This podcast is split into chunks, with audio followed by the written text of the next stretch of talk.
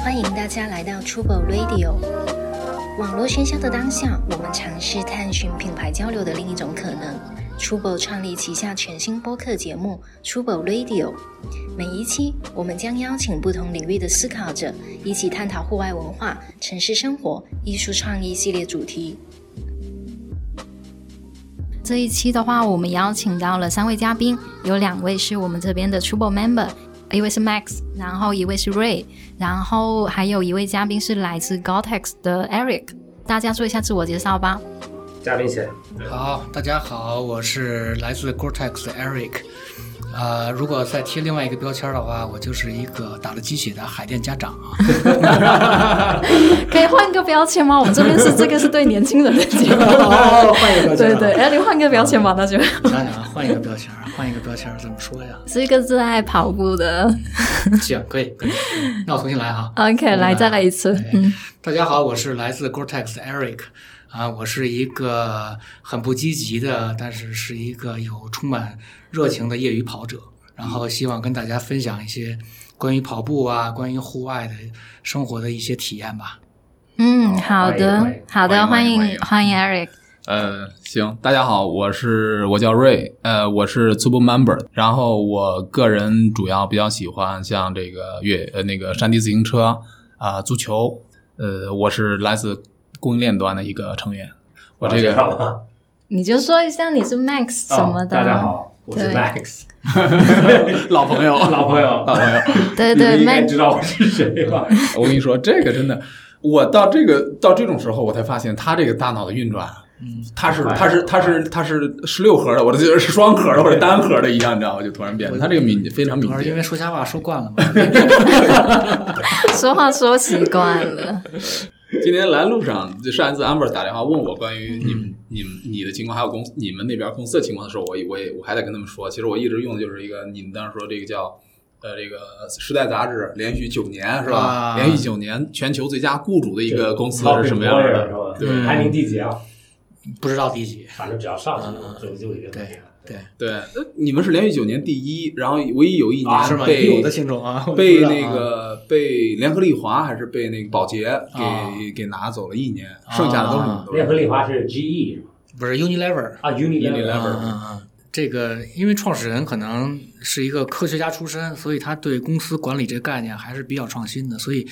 啊、公司很奇怪的一个架构吧，其实是扁平化的一个架构，嗯就是理论上讲，我们大家都叫 associate，没并没有说大家说这是 director，那是 manager，那那个都嗯是对，就所以你查的查查系统的话，实际上大家都叫 associate，只不过这是 marketing associate，这个是啊 sales asso- 呃 associate，这是 inside sales associate，就是原则上大家会有一个会有一个很公平的这么一个机会，就是你如果想发声的话，你可以随时发声。对哎，对，但是弊端呢，就是效率会受影响，因为发生一件项目发生一件事儿的时候，那个负责是吧？我说这事儿找谁呀、这个一发现你如果 take lead 的话，你得自己攒一个团队，然后从这儿拉一个人过来，从那儿拉一个人过来。你看咱们这么做行不行？哎，会会有这个情况在自主自发的，自主自发跟的这些人去商量对，去做一些事情，所以会有这个原因在。都不用说是哪个公司，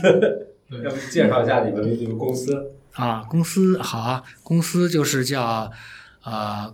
很复杂这个名字哈，就叫呃格尔公司格尔，简称业内都叫格尔公司。知名的品牌就是 Gore-Tex，是一个户外的一个科技品牌，主要的科技还是呈现在面料上，实现的这个效果呢，就是像啊、防水啊、透气啊、或者是防风，或者是保暖，哎，就是。在这个小的领域里面，还是比较知名的一个品牌吧。相当之明。相当相当知名的，你刚刚对，说 Gore-Tex 嗯是一个旗下的品牌啊，对，呃，固尔是是一个姓，是一个家族的姓姓，戈尔他啊姓固尔，他的但是他 Gore-Tex 呢是实际上只是针对面料 fabric 这块儿一个一个大的一个品牌。实际上，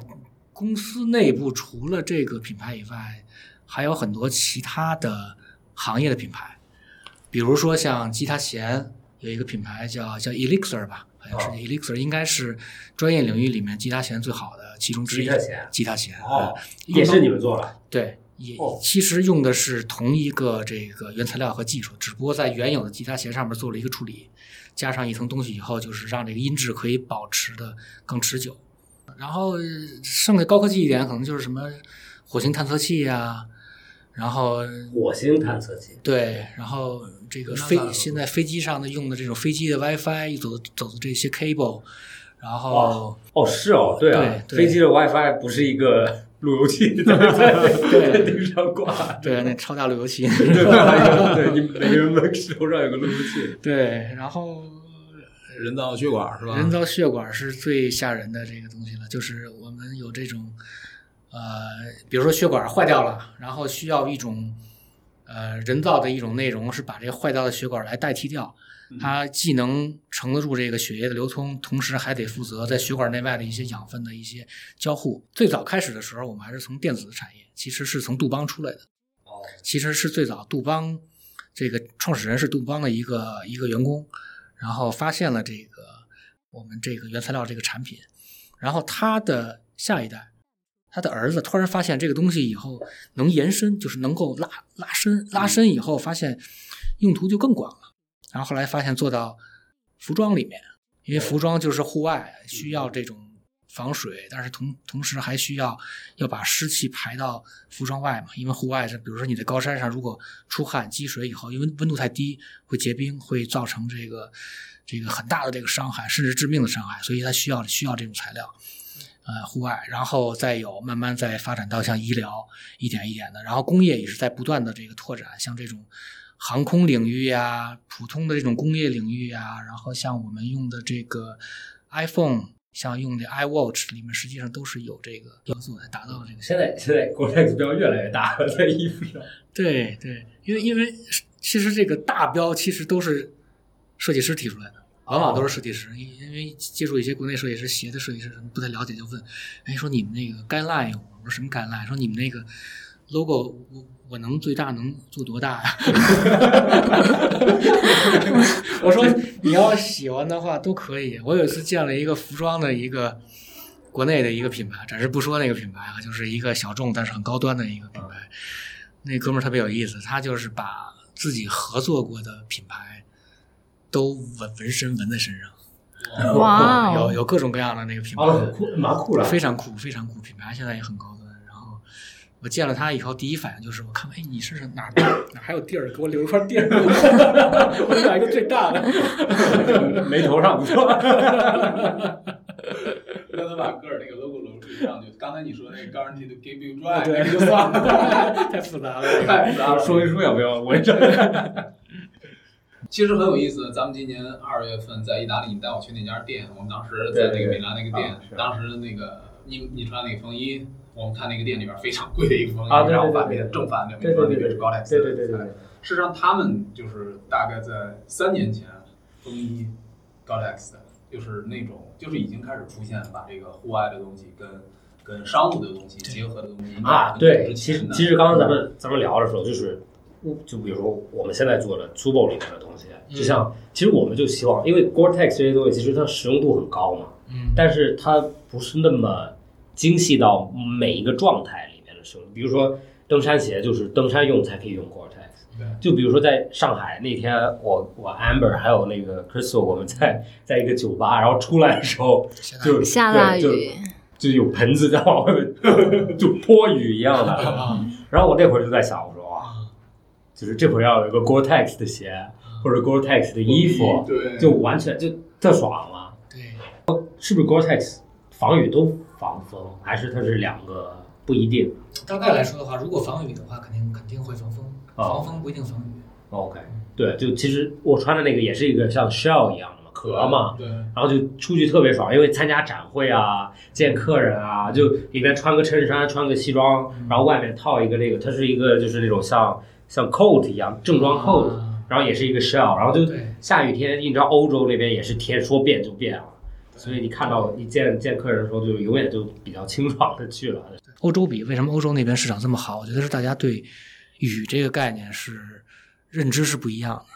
因为我们来说，一说下雨了，小孩儿你说淋淋淋雨了，马上可能就会生病，就会不好。对所以肯定要保护起来，要打一把大伞，穿上雨衣，穿上雨靴，尽量跟这个水隔得远一点。对但是你要在欧洲，你会觉得在德国呀，在英国，小雨的时候打伞人并不多，而是可能紧走两步，或者说我穿一个风衣啊，穿一个什么样的东西就可以解决问题。像 Burberry 最其实最早它就是个风雨衣嘛，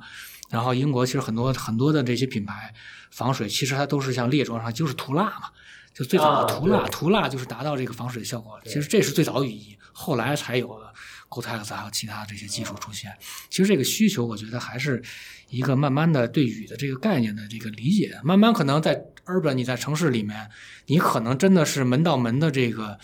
这个这个点里面，你真正能够露天被雨淋到这个机会会非常少。对对这种情况下，你真的是需要一把雨伞吗？或者带雨衣吗？其实没必要啊，你有一个防雨的基本防雨的东西就可以了。对对，我很赞同。我是男孩儿，就我最烦拿伞，我拿伞永远丢，嗯，就就是，所以我只愿意拿酒店的伞，因为丢了不是我 的。就因为就你不会记得啊，特别是那种如果刚现在下雨，我到一个饭店吃完饭不下雨了，我走的时候绝对不会找啊伞。嗯。但是这个其实他刚才说这个挺有意思，就像你们最早跟我们说，跟我当时讲这个为什么戈尔把你们的亚洲区的总部、亚太区的总部放到韩国，嗯是有一脉相承的原因的。嗯就是我觉得就是其实可以从你在日本也待过，嗯，呃，两几年年三年两年，对，其实我觉得中国现在在走的就是日本和韩国以前嗯城市进程中走的路，对，这就是为什么日本和韩国虽然说这个国家就是相对中国来说它的市场小很多，但是它对于格尔这种产品的需求比中国甚至都要大，对吧？嗯中国人很多，市场也很大，但是对于高端产品的需求以及实际的承受能力，可能还承载能力还没有达到他们。我觉得应该走的就是他们正在走的以前以几年前走过的一些路。对，我是比较悲观了。如果说分析这个怎么叫就经济年龄来看的话，中国或者说平均吧，中国平均值和日本平均值可能，我觉得可能差个三四十年应该是有的。虽然啊收入硬收入上是吧不是收入，就是整个发展水平，经济的发展水啊平，硬件上可能没有这么多，但是软件上和理念和理念上、消费心理上是是有这么大差距的，跟韩国可能会小小一点点，但是我觉得还是还是有蛮大差距的。因为硬件给大家一个一个一个一个错觉，觉得哎，我们好像差不太多了啊嗯。然后算一算，大家挣的钱也跟他们，甚至比他们也不少，还其实差不太多。其实我想一想，可能呃，等我退休的时候，也就是说再过可能二十年的时候，就是现在零当零年大家开始猜年 龄，开始做做算术开始 二十年，你不是啊明年不就退休了？ 二十年以后我四十退休哈，然后这 可以，还能找回来。这个厉害，这个那就是圆回来了现圆回来在了在那个东京地铁里的那些可能大叔啊，或者退休的那些人啊，那些这种状态，就是就觉得我我要想办法，呃，让我的生活保持在一定的水平。我要买我认为应该是比较好的东西，而不是说像现在普遍老年人就是来凑合，我能凑合，能省点儿就省点儿。这个这个是概念还是不一样的。因为你在日本待过，你应该有发言权。我听他们，嗯我我看他们说，在日本这个开这个汽车好一点汽车的，就是就像你说的，年龄大，六十岁以后或者退了休以后，嗯对对对对对大家开始买开 GTI，还包括这个 GTR 比较多的都是，反而是 退休的。对对，这叫什么？外国他们叫那个 midlife crisis，叫什么中中年危机中年危机，他中们年中年危机买个跑车，买个跑车找个有有女朋友点有点像啊，有点像，就是这个中这个还是比中年危机更靠后一点的这个状态。其实他们还是有社会福利有保障，就是你基本上，因为日本我大概听说，我不知道真的假的，基本上你可能你你退休一次性，你可能能拿到个一百多万，相当于一百多万人民币的一个哇一次性的津贴给你。当然后面还是每个月正常的每月还给每每每个月还给，所以老人这基本的补充都有了，对吧？你房子什么也都有了，所以有这个钱那就享享受生活了。嗯国内是没有这个东西，国内你退休以后马上你的收入可能就锐减，所以所以你的生活到一个什么样的一个水平，还是要靠你以前的积累是怎么样的。所以这个就是一个危机感比较强吧，国内基本危机感比较你在强。日本待了两年，两年，两年全全职在那边，啊，对，零八年到一零年吧，大概每三个月吧，平均每三个月会回来一趟。我也是也是跟郭尔是吧？不是在国尔，是在之前的一个公司，啊，之前的一个做呃滑雪滑雪服的一个品牌公司。呃，高山滑雪这个项目的世界冠军，挪威队穿的就是这个，哦就是 Phoenix 哇啊啊，但你觉得像 Phoenix 嗯像它这个品类的东西，我觉得在国内这两年应该，因为二二零二二嘛，对吧？嗯这是首先第一个，第二个就是因为我们虽然在河南，但是河南有两个很好的这个滑雪场，一个就是这个嵩山嘛，少林寺嗯挨着，嗯现在是探路者收购；另外一个还有一个就是在洛阳的，呃，伏牛呃那个伏牛山，还有一个啊，对，所以说我滑雪运动，我觉得近两年也是在往上增长的一个对东西。你滑雪吧？啊、会一点吧，会一点吧，勉强上中级道吧，不能说会，中级道是吧？啊，可以蓝是吧？蓝蓝道。我我不知道，我也搞不清楚这个，搞不清楚这个对，我只知道最厉害的是黑 黑啊 black diamond 是黑吧钻，黑钻啊对对对对，因为这滑雪这事儿，我觉得必须得从从小从小来。对年纪大的时候就跟是滑板一样，我上中级道也是被迫上去的，因为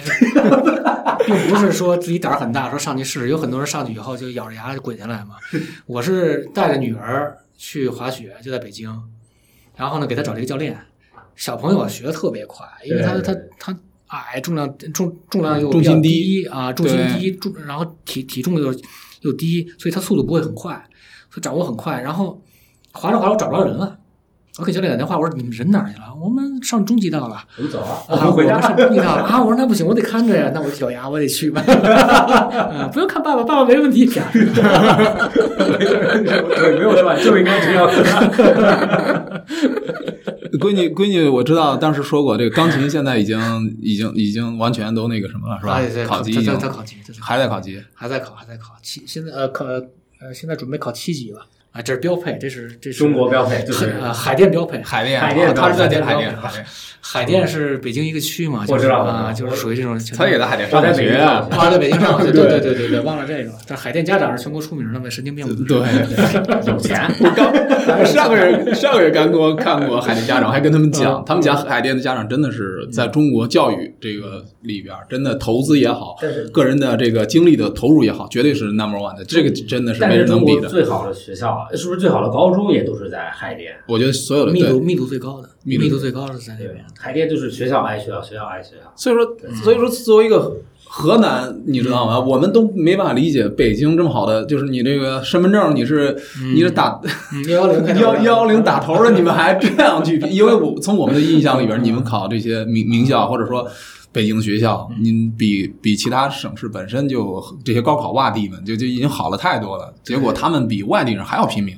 一年我听说海淀家长平均啊，平均值我不知道对不对啊，嗯呃，小三十万的投入培训费啊，小孩儿就是学各种东西的培训费，钢琴班啊，一兴趣班啊。另外一个有一个家长全职，每一天大概就是小孩儿如果十个小时，这个家长也要十个小时的陪伴，是这样的一个状态。这就为什么海淀在全国有名了。对我觉得还是太贪，还是太贪。 我自己说就是还是太贪心。你已经很好的资源了，但是你会发现有人呃占的资源比你还好，所以你要想办法把那块儿要抢过一块儿来，还就是还是 grading 嘛， 比较 great。嗯对，其实在，在竞争里面，你会竞争欲更强，反而在你应该竞争的地方，没有人竞争的时候，你你会没有斗志，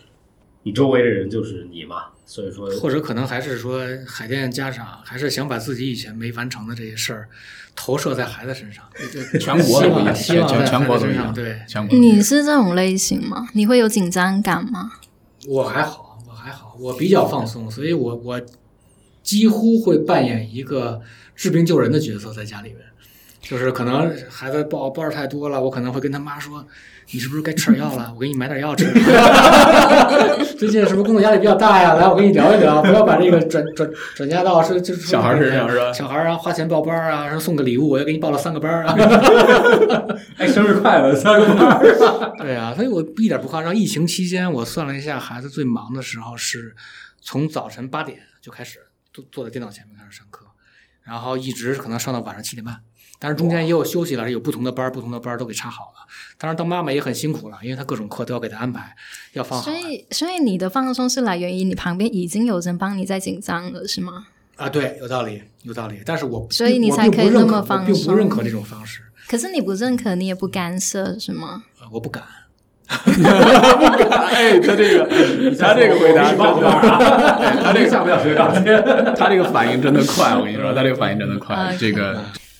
哎，那我们先来聊一聊，就是大家各自喜欢的运动。然后像 Eric 这边，就前面我们聊了嘛，说你前面在日本待了一段时间，然后我记得你有跟我分享过，是在日本那个时候就开始喜欢上跑步，对吧？嗯嗯嗯，简单讲，我跑步实际上是分两个阶段。第一个阶段，呃，需要跑步，其实是因为这个心里比较空虚，因为有一段时间是被公司丢到了东京去工作，很恐怖的是公司的待遇非常好，给我一个人定了一个。所谓的四居室啊，其实其实其实就是八十多平米的一个一个一个。哎呀，那真么大了的是那日东京的豪宅，对东京来讲可能就不太一样。然后面对空房啊，然后又有日本很多的各种连休啊，两连休、三连休、四连休。我回不了国的时候只有一个人，所以怎所以怎么办？那就跑步喽，因为当时还没有 iPhone，然后还没有 smartphone。所以我用的手机当时还是还是那种日本的折叠手机，横过来可以看电视的那种手机啊，所以也不知道真正的是跑了多少。然后跑步的原因，其实真的一开始就是个猎奇，因为实在是没事儿干了。我住的这个公寓旁边有条河，然后而且离浅草寺非常近，嗯是一个很著名的一个景点。沿着那条河一圈儿一圈儿的跑，然后呢，其实也是呃在观察吧，观察这个日本的这个老百姓的日常生活跟我们平时日常生活这个区别，其实观察也挺有意思的。有时候周末呀，早晨跑的时候会看到这个年轻的妈妈们会把孩子前面放一呃，就自行骑自行车嘛，前面放一个孩子，后面放一个孩子，但是小孩实际上都已经 dress up，就是棒球服啊，就很小的小朋友啊棒球去服啊，然后会拉到一个河边的一个一个体育场。啊呃，拉到一个体育场，然后去训练呀，其实都是学校组织的或者社区组织的，所以所以很少能看到像我们小时候能有小朋友在马路边弹球、拍洋画，这也没有啊，所以他们都是很集中的在做在做这种训练，然后还有的时候跑就赶上四五月份樱花开的时候，哇，那河边很漂亮了，有好多其他景色，可能也是平时游人看不到的，能在很早的时候会看到树下那些树底下那些喝醉的人嘛，他们都不走嘛，对吧？啊喝醉对了对已对经是躺得七扭八歪的，但是实际上身边的这些手机啊、包儿什么也都在旁边扔着，其实很安全的嘛。对，其实这个在在在国内的某些城市可能就不敢想象了，对吧？嗯你你你你怎么可能这么随意呢？所以，所以这是也是观察到这个这个日日常的这个生活不太一样啊。哎，你在跑步的时候会有其他人跟你一起跑吗？几乎印象里边没有，呃，有这种说一同跑步的啊，或者碰到一起点个头啊这种，好像都没有。啊日本日本人这个制造跑鞋，然后这个都出口了， 都给中国和美国了是吧？尤其给美国了，啊，对啊，日对本人啊，很爱跑，特嗯别他们不同就区域吧，他们年龄比是较年，就是他们跑步年龄比较大的人也一直在跑，我感觉啊，就我在那边永远能看到。是吧？对。在对，他们还背个，有时候背个小包什么的。嗯，对对，他们有几条比较热的线，像黄居周围啊，啊对对对有有对有比较对线，黄居而且它服务也比较好，就是你可以穿着正常上班的衣服去，然后去那儿换，换完了以后跑完了以后再换回来，中间还能冲个澡。哦哎，对对对，这些设施都是比较好的，就是说后来了，就以前有没有我不太清楚，我估计应该是并不多啊。这嗯个你什么几几年在日本的？零八年，零八年到一零一年，零那那你跑，有可能，比如说你是这样子说的话，你有可能离开日本就不跑了。对啊那，为什么继续继续跑？回来以后就因为后来两年以后，因为工作原因就调回来了嘛对。调回来了以后也比较忙，然后也没有这个环境了，而且生活琐事儿也比较多。因为那会儿，呃，因为孩子嘛，出生了嘛，所以所以就开始发胖，然后开始加班，然后就开始各种各样的这个这个很无聊的这个生活。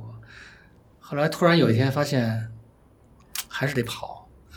因为这个脚得了一种病，叫跟痛症，就是筋筋膜炎嘛。就啊实际上是是是，这相当于是脚跟上的肌肉之间的那种那个那个膜，可能就是发炎了。就是早晨可能从床上下来的时候就站不起来了，也得一只脚，就是因为因为这么严重啊？啊对，特这这是怎么得了病？不知道怎么得的。这个大夫也没有一个好的一个解释，然后去专科医院去看，大夫也说你这个没治 啊， 虽然不是癌症，但是这没治、啊，绝 症？对对对，有很多小病，你只能是通过这个锻炼、走路去啊需去要用它，它就会好。对 你，你只要必须它哪儿疼，你要去摁哪儿，或者你走路的时候，然后要遏制它才可以。你去休息去养，这个病是养养不好的，我觉得很难受。那如果如果比如说他说你要多运动才能治，但是运动的时候又疼，对，其实这这这就是一个悖论嘛，这就是一个悖论嘛啊那。它怎么办？那没办法，它就你你你只你走路什么的，平时不算运动，那就是个损耗嘛。哦，所以那会儿没办法，就开始跑步。然后那会儿跑步在国内已经开始有一些兴起了，有一些这个大家会交流一下啊，有些论坛上啊，然后有些一些装备啊，包括这个跑步的手表也都出现了，所以有些技术上的东西也都出现了，所以就开始跑了。开始跑可能就是跑先跑个十公里，对吧？十公里基本上大家咬咬牙还是能跑下来的，然后然后啊互相比一比，对吧？这这这看要有一定的基础，咬咬牙才可以跑起嗯来。啊，五公里五公里咬咬牙能跑起来。然后看一下，比拼一下这个这个配速怎么样啊，你用多长时间啊，反正就是聊一聊。然后偶尔有一些这种业余的比赛有组织，然后跑一跑，后来发现哎还行啊，他以前可能在日本打那个底儿还算还可以。所以如果没有这个这个契机，你是不会再跑步了，是吗？你觉得？对，因为我其实之前是在健身房会时间比较多，因为就就是做这种无氧运动，就是对，比较练酷这个大支这个看着这个比较酷。 对对，去做这些这个大重量的这个卧推呀、然后拉背呀、其实练了练了很多年，但是后来可能是因为练的太多，后来就受伤了。这个就是这个我这个肩膀两边的这个这个这个叫叫叫什么呀？叫肌腱已经断了，哦已经经不上了，给自己练惨了。练残练了。 多重啊！最最卧重推的我卧推多重我最重的时候卧推是一百一十公斤。哇，我那会儿体重才哦你好是啊七十公斤吧，这所么瘦以所以所是以吗所以那会儿以前是这样的，就属于那 种受伤了以后也不行了，所以只能跑步了。我觉得还是还是有这个积累在，还是好。因为跑步其实跑到三十公里以后，其实你如果上肢不行的话，也是也是很难受的，包括这个后背这个斜方肌啊，全全都要用到，所以你现在脚时不时还会痛吗？还会疼。但是间歇性的这个会对你现在的情绪造成影响吗？啊，还会觉得就很烦躁，为什么还在痛？呃，没有啦，其实嗯和最严重的时候比缓和很多了。现在疼还是我觉得还是一个正常的一个会发酸啊，但是不影响正常生活。但是实际上跑一跑，锻炼一下，而且现在出了一个很好的产品——筋膜枪啊，哦啊筋膜对枪枪是对对对这个对是非常好的，筋膜是吗对，是非常好嗯的。你推荐一个品牌，筋膜枪我。们这个不是带货的节目，好吗？ 没有大家不是克制一我们些我们现在我们我们现在也得，我们现在其实有买啊，嗯有买，但是就是觉得这个有有有好的，也有也有不太那个什么的啊。但是这个东西的确是个好东西，对嗯对，其实筋膜枪在国外还是比较专业的，用到这个东西。就像以嗯前啊我按摩听我听他们讲，就是多少钱它都无所谓，它是吧就是一个震动小锤子一样，啊是就是吧电锤嘛，就是对吧电锤对对啊就是你的档位啊，或者说你这些续航啊，能不能达到你自己的我也要求？我也有一个，有一个嘛因为对，啊用的是是是很很就是对啊，尤其是对腰啊这些按摩不到的地方，腰有可能自己比较难，但是腿上面是最明显的，就是坐在这边看着电视，你开着开二十分钟、三十分钟，尤其像筋膜炎，比如脚跟这跟痛症这块儿，因为它是在脚跟的里面，你揉是揉不到的，所以只能透过这种高频率的打，能够刺激到感觉，哎呦，有点疼，有点酸。 Eric 前面分享的这个事情让我想到一个状态，我觉得现在当下应该很多人都有的一个状态，就是我们最开始在疫情开始的时候，大家一直觉得说这个病毒过去了，这个世界就会恢复像昨日的世界。嗯，但是渐渐的你会发现没有，好像有很多专家出来不停的在更新消息，但是这些消息从来就没有跟你说病毒过去了就会好的，很可能我们要跟这个病毒共存，所以你在这个时候你就会发现。嗯、就是可能，特别是比较年轻的人，会有一种感受说，哦，原来就是疾病或者是说病毒是跟我们非常相近、非常共存的一种状态。我不是说我可以永远保持健康，我可以永远就没有伤病，嗯或者是说我去个医院，医生永远都能帮我解决所有的问题。嗯，所以有时候人是要跟残缺一起共存的一个状态。对我马上去办一个残疾证儿，然后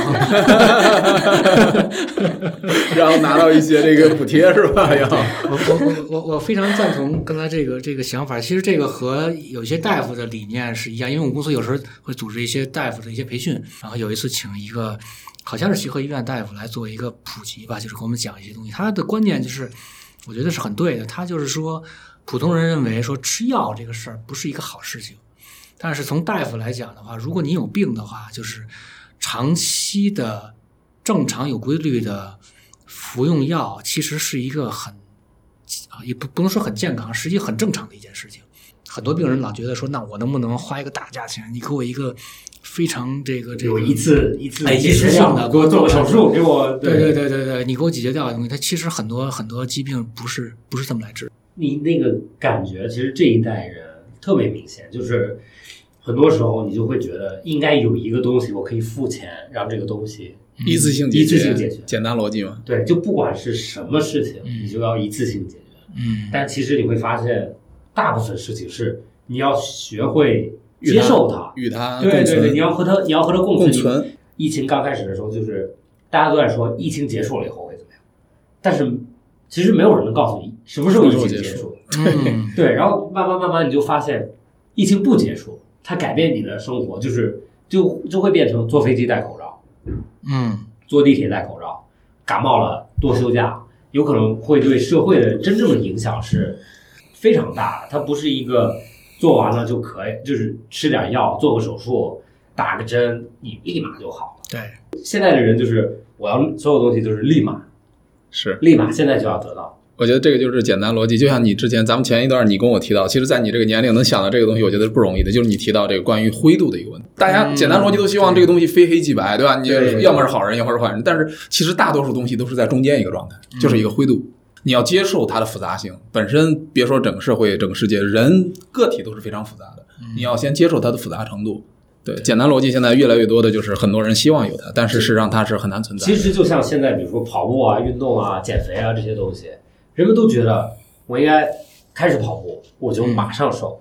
就跑完步我就成这种对，没错，第一天跑先撑？第一天跑，哎，怎么没有瘦？第二天跑，怎么还没有瘦 然后把手机手表扔了，哦，我瘦了，减了一百五十克，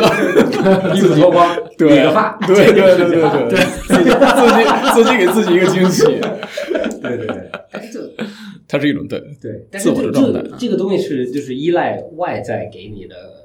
一个确认，就是别人告诉你怎嗯么怎么样。对你刚刚说到那个，我我觉得我我也觉得有观察到，就是现在大家都太依赖于技术跟互联网，互联网就是非常快速的帮我们解决了很多问题，不管是工作的、生活的。所以，当你那么即刻的获得一个东西之后，你就会觉得你你这个世界就是应该即刻帮你解决问题。然后，当这个世界没有即刻帮你解决问题的时候，你的认知就会开始错乱。为什么我会发生这样的事情？然后就会难以接受，然后就会出现瑞刚刚提到的一种情况，叫做非黑即白的一种观念。对，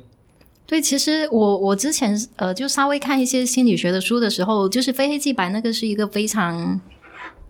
就是在国外也非常流行的一个说法，觉得这个事情要么是这样，要么是那样。但是啊但为又不什愿意转但变是这个事情的答案就很可能就是在灰色地带。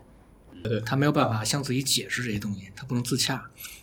可能通过对他可能估计能说出来更深的，因为他这个年龄和见识在这儿，你知道吗？咱们几个之也是，间毕竟六十多岁了，都说到退休的人，你知道吗？退休的人 对，就像你说的，越来越我觉们得这就是是一个需要面向向年轻人越的来越节觉目，得需要向比年龄大一点的人去吸收、去学习、去看他们，他们用他们的角度去看，给一些经验。以前总觉得 Eric 多大？Eric 看着跟你差不 多。那是我太可能是我长得太着急了，我实际上我才五十出头儿，他很年轻，状态很年轻。多 大？我七八年的，没有，啊很很年轻。很哎，年轻。我今天跟他介绍的时很候，我可没说你四十二，我不知道你七八年的，我跟他说你是三十五岁到三十八岁左右的一个人。七十五岁之前， 今天今天今今天他也问我，就是艾瑞克多大？我说我说比我大就大个两三岁那个样子，就是啊我，心理年龄二十八嘛，心理心理年龄二十八嗯可以。而且今天你看这个，就是你说疫情，疫情对你发生转变了，对啊你你你整个着装、头发型，对然后你这个体重、对穿衣都都都发生改变了。以前看起来其实是比现在要成熟的一个状态，因为他对老是穿商务的衣服嘛。但是疫情期间其实改变蛮大的，这个一一个是这个发型确实是没办法，确实是没理发店确实没有理发店，我又不太放心把我的脑袋交给我老婆， 虽然她我老婆一直说啊老婆会听这期节目 吗？一定听，一定听，一定。挺 好。记得到时发给老婆听一下。对，啊我把这段儿掐了她，回去回去把刀藏起 来。你不是不相信我理发吗？ 她无数次想尝试着，她说我实在是看不过去了，说你这大脑袋你也不洗，然后在家里晃来晃去的，我我给你处理一下吧。后来好不容易开了以后，然后就你看，只是把两两边剃了，两两两边剃一下。然后网购以前其实不是很关注网购，我恨我甚至都没有淘宝的账号都没有，哇，哇，也不知道为什么，可能可能这个这个疫情期间才会发现还是有这个需求的，然后就开始实在没事儿干了，就翻啊，而且不是看天猫啊，是淘宝，嗯淘宝上藏着很多很很很小众的、很好玩的这些东西对东西对，啊。后来就会发现，不停的我要戴戴着口罩去楼下去拿快递，一般刚开始用都这样，买了一堆没哎有对用的东西。后来自己琢磨这个事情，为什么我真的需要这个东西吗？我觉得不需要。其实我反而是需要的一种，我有东西在路上的这种安慰啊。还我还有明 天，啊，对，还有明天，然后我要看看到哪儿了，哦，到江苏了，哈、哈，行了，还行还行啊，反而不需要特别快，我现在买了，明天就给我送过来，这不要，我我我是要这个期待的心理，可能像买彩票一样。啊，你你刚刚提到说淘宝什么都有，满足你一切的。我想到有一个有一个作家，他说他在淘宝上去买那种夸夸群，就什么是是夸夸在在淘宝上他付钱，然后那个人他每天都会夸他一句， 哦，啊然后他就是付付那么一些钱，然后就是每天有这样一个被夸的这样的一个享受的感觉。我是第一次听说，也是要不你一会儿去买一个？我自己对自己认识还是比较清楚。他们夸不出口。 不是我害怕我这单你退了吧。我害怕像刚才安博，我害怕出现像安博刚安博刚才说的那种情况，明知道自己不是那样，然后给你给自己接受不了了，你知道吗？害怕这种情 况对，。人说啊，哦 OK 我们做事是有底线的。对，这个哎呃挺有意思瑞，的。你这边你上次跟我分享过自己就是有骑那个山地车是吗？对对对，是。呃，我是从大概五年前，我之前有提过，就是我们有一些英国同事，他们过来，因为在欧洲，其实到现在，我们去意大利也好，欧洲这些国家，很多人骑自行车，尤其是年轻人也好，年龄大一些人也好，这是一一项很好的运动。然后后来跟着他们骑，最早就是。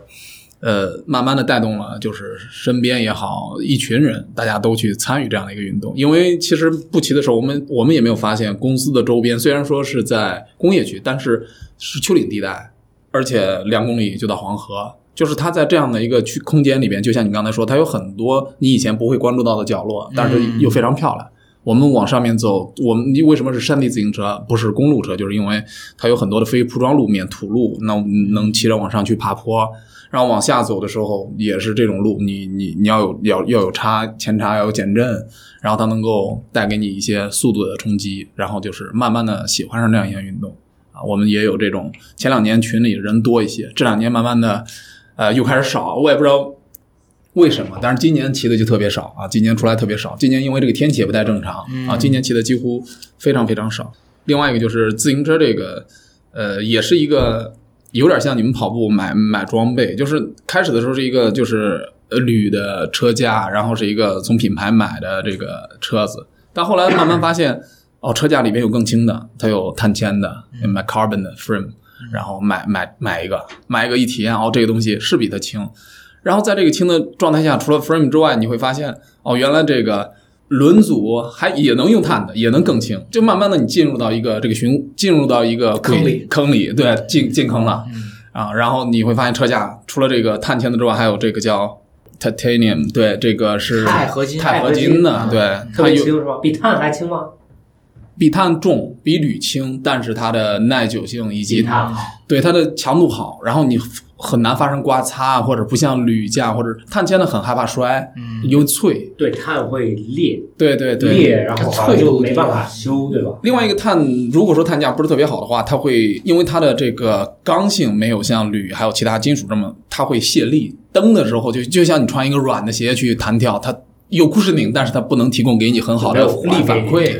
对，是这样的，所以说就是开始有这种带前叉的，后来硬尾，我们叫硬尾，后来又有软尾，才知道在林道里边骑，然后就这越买越多，家里都放不下，后来给我爸一辆，然后又给我们给我老婆一辆，就是然后就我身边的老装人给他们了，对，然后。为什么说咸鱼？ 对，因为咸鱼也是一个下水道，你知道吧？然后给张浩说一下，所以说它就进入了这样的一个循环。但是主要的还是因为就是因为我们工作大部分都是在公在公司的环境里边儿，就是你在呃下了班以后，或者说到周末的时候，你能够走出这样一个环境，然后给自己的大脑，然后换一个环境去去想一些其他的事情，然后这样的话也是一个很好的休息和放松的机会。啊，另外一个就是我上一次说的，其实骑山地车在爬坡、走非洲非铺装路面，然后也要看自己的心率，然后啊然后它是一个也是跟自己较劲的一个过程，也是很有意思。有比赛吗？没，我们几乎都没有参加比赛，因为我们那个相对的环境来说封闭一些，我们很少出去。骑到烧烤店，有有有 去到烧烤店，对，有去过。就我们真的周末的时候会有，比如说去小浪底，你就是那去小浪底就得吃鱼嘛，对吧？啊，骑到烧烤店，然后有时候往那个济源方向，它那个王屋那个王屋山、太行山这些地方，有过这个醉驾的经验吗？那个吃鱼啊，你你不我喝酒我我太你难不了，喝醉酒 驾，我几乎不太可能醉驾了都。对，另外另外一个，对，上一次他们还是谁在给我提，他说就是其实这个在城市里边啊，就如果你喝酒的嗯话，自行车真的或者说电动车是你最好的一个。啊，电动车 交现通在工具现在查，现在查是吧？电动车是查了，我不知道因，为你小心点。因为因为我们在 我又我喝酒没你多，我们在那边当地有一个朋友，不是我们公司的，他喜欢喝酒，就是习惯性的。嗯啊然后他家里有车，从来不开车，就骑个电动车。我我为什么？因为从来没人查呀， 低碳，对吧？对低碳，低碳足 迹，你看高水晶啊，嗯对对对，而电动车是是省油，但是费 酒。哎，最后算了，还是开车吧，好像啊酒费比油费哎还 高。但但其实自行车很有意思啊，就自行自行车有各种各种级别，嗯就有些人骑，就是周末啊嗯穿着像个雨雨一样，就游泳装一样，明白？对对对就对，很紧的衣很服，紧然后戴个那种嗯碳纤维的帽子啊，嗯碳纤，然后公路车啊，嗯对然后有很大一部，然后有很大一部分，其实中国人很爱骑，就是我从小也一直骑，就是就像现在的共享单车一样的，嗯然后就是为了去叫什么通勤，通勤啊嗯对，你会发现在中国所有人都会骑车子，对，但是。我原来在我原来在澳洲上学的时候，就有亚洲朋友，别的国家的朋友，他们是不会骑车子的，就是还要学。但是但是到那里的时候，同时你会发现，好像中国人、亚洲人嗯，不会天游生的啊不会游泳的很哦多，啊，对是对啊，对我就是会骑车不会游泳， 对对对我就是这个啊对。例但子是。澳大利亚人都会游泳，哦，但是很少人骑自行车，啊因为太远了，嗯去哪里都真的远到你没有办法骑车。啊，这是因为它的这个城市的这种距离，或者说这个变它那个周围的设施和配套的这种距离导致的。它只能开车是每个人都会的技能。对，就像有可能更早的时候，共享单车这种，之前就是比如说爸爸妈妈都会有那种老式的嗯单车，啊然后后面带个孩子啊，现在不让了，但是原来后面带着孩子啊什么的，就我我从小都是在这种车上长大的，就能记得坐在，其实不是坐小孩的位置，对对对就，是一个平的，嗯应该是当时欧洲是放货、啊、放个箱子啊什么的那种是是前面还是后面？后后面放后面啊，就后轮上面啊，后架子上面，后架子上是面，然后然后后比面如说男生带着女生啊，嗯或者嗯就是我然后我就坐我妈妈后面啊，嗯你你刚刚提到共享单车，其实共享单车最开始出来的时候，它它有提到一个，就是它解决的问题就是最后一公里，嗯就是比如说，因为比如说像城市很多人，他其实就是从地铁到家里，或者是说从地铁到公司这一段路，其实是可能比较长。对对，然后共享单车的流行，其实在于解决这最后一公里的一个问题。最后一公里其实是最难解决的，是主主线是很容易的。你嗯从你从比如说你从上海到米兰很简单，但是你从米兰机场到你的酒店就相对比上海到米兰还因为城市里面现在大城市，北京是这样，你骑车的环境不是很友好，你会发现车太多啊，呃这个车太多，然后甚至有的道路嗯没有自行车道，甚至你有自行呃，即便有自行车道，你会发现过的有一些立交桥的时候，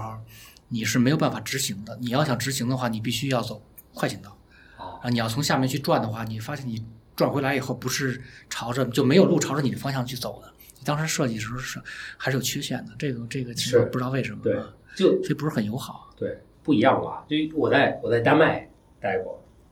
丹麦就是丹麦自行车很多吧？对，丹麦就是、啊他们，人均他们最高，他们号称自己是自行车世界最高。人均最然后作为中国人，我说我在中国好像比这个自行车多 得多。然后但他们说不不不，人均很多。 对，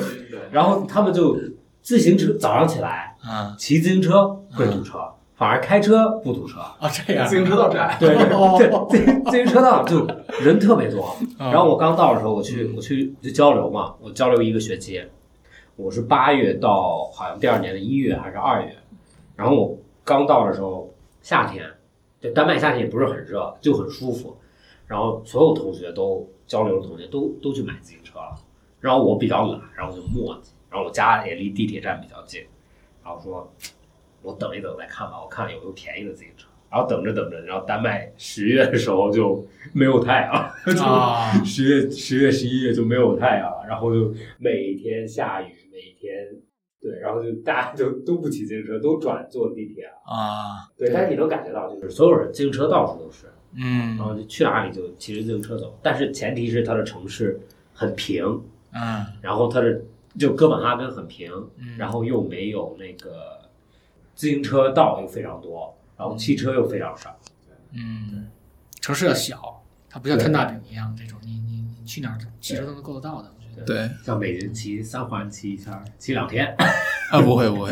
北京三环应该还是还是不算很大。现在三环多少公里忘了，三环哇，开玩笑，三环坐地铁坐一三圈环是两三个小时。你那个五十公里啊，近近两年在这个在自媒体上从汽车之家之家出来这个陈震同学。当年号称北京十十十十二郎还是十三郎，就是十三分钟啊整个走一圈儿，，对对对对就是现在非他常开车嘛，啊现在在在在自媒体上，在这些新新媒体上非常火。那非常他火啊，他是陈震二同学，二环，他叫二环二二环十三郎，啊二环十三郎，它是二环开一圈儿，二环一圈儿大概三十五公里，它开一圈儿最快是十三分钟吧，对，所以它叫二二环十三啊郎。现在做车评人，做自媒体，哦没被抓起来，抓起 来了，这抓起来了，哦抓起来了抓起抓起来来就出事儿了呃，一战成名嘛。 Eric，那呃，之前不是还提到说嗯你有去参加过马拉松吗？嗯嗯，对，这个在普通人看来比较遥远的赛赛事，你说一下呗。嗯，好啊，好啊嗯马拉松是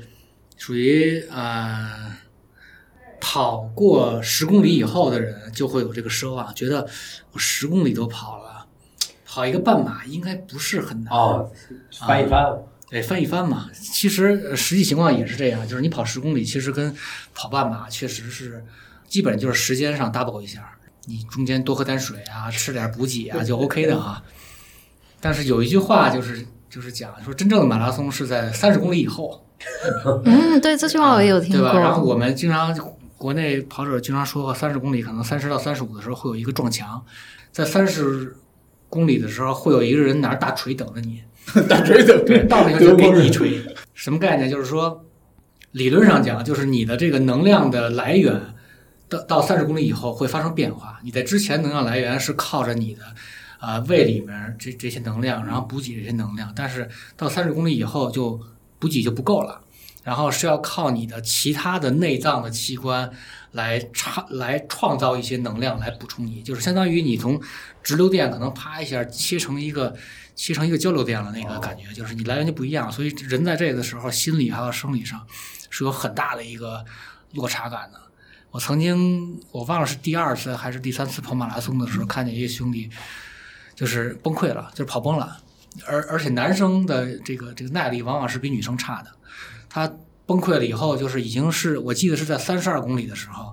就哭着喊着要上那个不就我我我们是叫那个后援车嘛，有那个就、啊是就收这些跑不动的人，你就上去去去修修理就好了。带走对，但是你的成绩就作废了。啊，然后他的这个队友还有路过的人都会在劝他：“哎呀，不要去你已经到这儿了，你往前再走十公里，你就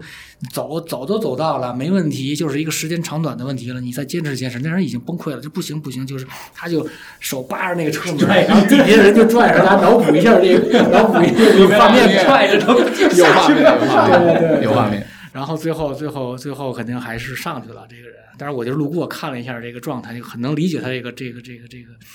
这个状态。然后有那种呃跑着跑着就是意志强于自己的身体的体能的，往往是女孩是这样的，就是我会听到这种摔倒以后脸贴地的声音。哇啊，，这一般都是发生在三十公里以后，就跑跑天啪一声，真的就是说就直接身体身体放弃了，但是意志还是还在坚持嗯一直说我还要往前跑，但是他就觉得我不能放弃，但是实际上已经不行了，就直接脸着地，啪摔到地上。然后是你这样你刚刚提到说三十公里之后有那个崩溃的时候，那个是一个循序渐进的能量的消失，还是说突然一下，那好像一根筋断了一样？呃是一个突然的，是一个突然的，突么然感的一定也撞。有撞过，肯肯定是要撞的。你第一第一次第一次撞就是开始走路了，就是开始走路了。就是先慢下来，没有办法跑，没有，就你你跑不了了，呼吸也跟不上，然后怎么待着不舒服，然后就开始吃东西嘛，会带着一些盐丸儿啊。刚开始就是以为自己的能量不够，就开始吃盐丸儿、吃能量胶啊，然后路边有那种补给去喝水啊，但是实际上是没有很好的效果的。其实最好的方法，其实往往就是休息，就是走路，然后等你身体彻底切换过来以后。然后才能恢复过来，但是一开始的我想我相信百分之八十以上的人一开始第一反应就是骂自己神经病，为什么要选择跑全马？ 其实跑完全马人，大家可能基本都有一个共识吧。其实跑半马是最舒服的，没有最累。然后呢，你可以发挥到你跑的速度的极致。但是半马以后就开始慢慢的体力开始衰减，到了三十三十五公里的时候，就已经是到了一个咬牙挣扎期。然后再慢慢的到谷底以后再恢复回来，再再再去慢慢的就，其实其实我是觉得就习惯了，习惯了这种疼痛啊，这种不适啊，这种配合不了的这种呼吸这种感觉，然后再往后跑，啊甚至你知道开始诅咒到了什么程度，就是你跑到后面有有因因为北京是到后来就开始已经跑进了那个奥体中心嘛，叫就是那个鸟巢附近嘛，嗯有很多加油的这个。哦，对，其实是一个嗯那个对是就是外在的，环境会非常好。你当然有人会加油，你还差十公里，加油，别走！你我 说你他妈来，你 不是你电动车上我又不信对哎你来试试了对吧？哎你你来试试来试试，小伙子加油 是啊，哎，国内还真出现过这种体育赛事，这个喊加油的，然后给给给给那个运动员激怒的，真的有，是吧对？对对有对对，所以所以就是最早跑的时候，当时有一个比较好的一个内容，现在是没有了，但只有说跑马拉松的才知道。以前发那个跑跑步那个号儿，以前是上面有印着你名字的，然后是呃是好像是两张，有一张是要要挂在身后的。嗯。然后等你慢下来跑不动的时候呢，后面的人会看到你的名字，对吧？比如说看到瑞了，就会喊、后边人超过你的时候说瑞加油。其实他也很累，哦，但这是个嘛，这个嘛，但是不会很大声地说“瑞加油啊，这个很贴心。哎哦你，这个”。还有两百米的时候，你能看到终点的时候，那个感觉是不一样的，就是马上那肾上腺素就激发上来了，然后人一般都会深吸两口气，然后再去做一个冲刺，因为知道你现在可能快个几十秒，就会把这个成绩，把去年的成绩可能就会就会刷新或者超过自己心理预期这个成绩，会有这个很好的这个体验的。所以即使经历这样的过程，下次还是想跑全马吗？还还还是啊想跑，还他还他跑还是全想马已经很多了，你你你跑全马现在完赛了都已经对，啊、其其其实成绩一般般了，最好好像是四小时，四小时零六分好像哦是，但是一开始跑的时候是五个半小时哇，啊，五个半小时基本大家其实大家练练一练都都基本差不多都能跑下你来你了。跑过哪些马拉松？北马啊、呃下马、广马。上马抽签儿抽不中，所以上海啊上马马要抽签，呃对上我刚刚全需要想抽问的你，你是怎么报上名的？ 你要报名吗？要我我不是我不是要，我是知道那个报名很难。啊是很难。对我刚开始跑的时候还没有那么难，还没有那么难，后来就越来越难了，越来越难了。 是按成绩还是？要抽不是它签， ，lucky draw 抽签。哦，啊，就是基本上可能呃，马拉松是北马、上马基本上是三万到三万五千人一个规模，然后报名可能我十万人报名。嗯，最最怕被问到的问题就是跑完以后问说：“哎，跑第几啊这次 对我我 上次我上次就问了 Eric 这个问题，然后啊对 Eric 就笑了，他说一一看就知道是没有跑过，没有怎么长跑过的人，对，啊呃，三万 多，前面有一前面有五啊位数，反正数不到那么大的数，现在。？”呃，实实实际上是真有的，真有一个名次的，他会在最后会给你一个呃奖状嘛，certificate，然后你你自己打印出来一个一个一个东西，然后上面会给你一个名次，但是会很安心的，他会告诉你说你总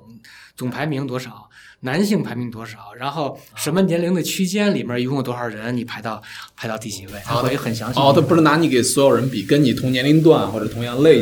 类似的这个对对去对比。那这样的看的话，你说我只给你最后这个最细分的这个就 OK 啊了，越往下细分越高。在这个生日里面，你第一名，对，男性 男性 对他这个身高、这个体重，你第一名。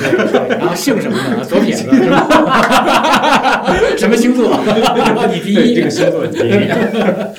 其实，其实呃我我讲一下，就是我我原来在墨尔本嘛，墨尔本每年会有一个跑步活动，他们是慈善跑步活动，啊，他们叫 Run for the Kids，、嗯就是为了一个儿童医院啊，还是嗯我忘了是什么，就是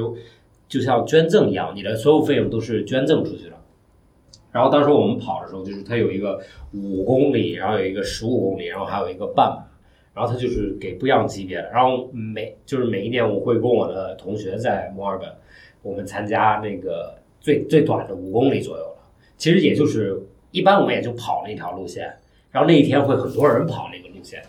然后我们就会一起跑，然后就发现真的一起跑的时候，就是速度啊，所有心情啊，都都不一样。就一般跑五公里啊、七公里，你就会觉得跑到最后就好像有点烦了，就不太想跑，因为也没人啊，也没有感觉。嗯但是就刚刚 Eric 讲的，就是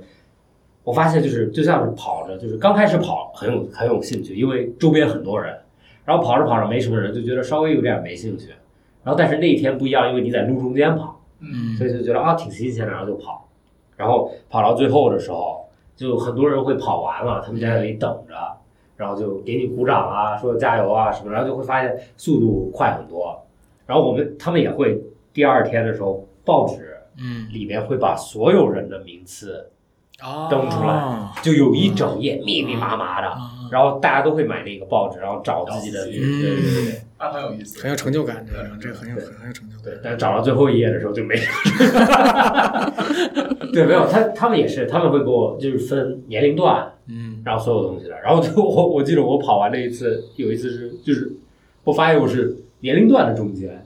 然后成绩的中间，嗯就所有人的平均最平均值就是就是我跑的那个速度。对呀、那正好啊，我觉得这也是正好啊，证明你是个正常人。对对对，正常没有差，没有没有没有不好。但是那一天跑完就感觉就是哦，好像前面跑太慢了，就完全跑完最后就一点都不累。对你会嗯兴奋，这个你进入进入比赛状态了，对对对进对，入比赛状态了。但是实际上跑马拉松是这样，就是我的经验是，前二十公里的时候，就真正比赛的时候，往往要做的一个事情是让自己慢下来，因为刚开始跑太快，因为你会被周围的人带得很快，所有人都兴奋。然后会被被周围的人会带得很快，所以每个人其实都有一个自己的一个配速嘛，就是你配速就是你对对对你一公一公里用用用几分几秒嘛，对往往都是要超的。但是刚开始觉得我没没没问题，所有人都这么快，我就跟他们差不多，跟着他们就完了。其实没戏，到后来就会崩的，对就对。会崩掉的。但是但是有一点，我原来就就之前讲过，就在那个学校里面上学的时候，我们也跑步，然后每周要跑三次。跑的过程中，就是我们老师就就讲一个，就是因为跑步很多是精神层面的是，东西，所以就他就说，就是比如说你找一个 partner，找一个朋友嗯比你快的朋友，嗯然后你想象你自己腰上有一个绳子，嗯他腰上有一个绳子，嗯然后中间你们两个连在一起，嗯你就想象这个绳子真的存在，嗯然后你就跟着他跑。嗯然后我发现就是好像就是这个这个 mentality，就是这个嗯思维嗯会让你跑得更快一些，然后更好一些。嗯其实就只是你跑到一定地步的时候，你的脑子在说别跑了，太累了，别跑了，太累了。嗯但你感觉你有这个绳子的时候嗯，你会就是哦不行，我停不下来，就是你就像被捞着腰一样，就被拽着往前跑，然后你慢慢慢慢往前跑。其实你发现好像就是哦，跑到最后好像哎我也跑完了，我也速度快了，嗯然后也没有任何事情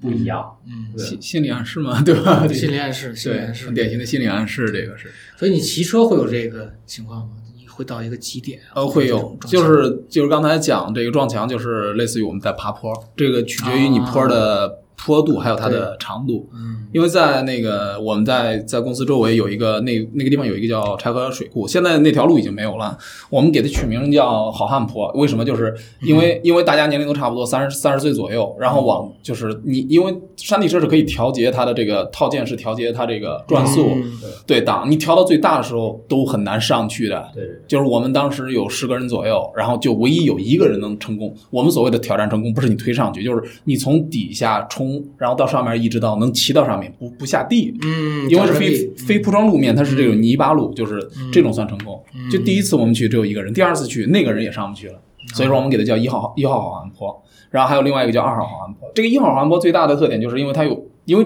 坡高了之后它是急转的，你知道吧？有几个嗯几个弯，在转弯的过程中，就是你你如果就是也是一样，你开始速度控制不好，你的心率会踢得非常快，嗯然后慢慢的会出现这种能量的一个衰减，然后能量衰减之后，然后再往下面转完弯，再往上面去的时候，你会发现容易出现这种力竭的状态。力竭就是你就就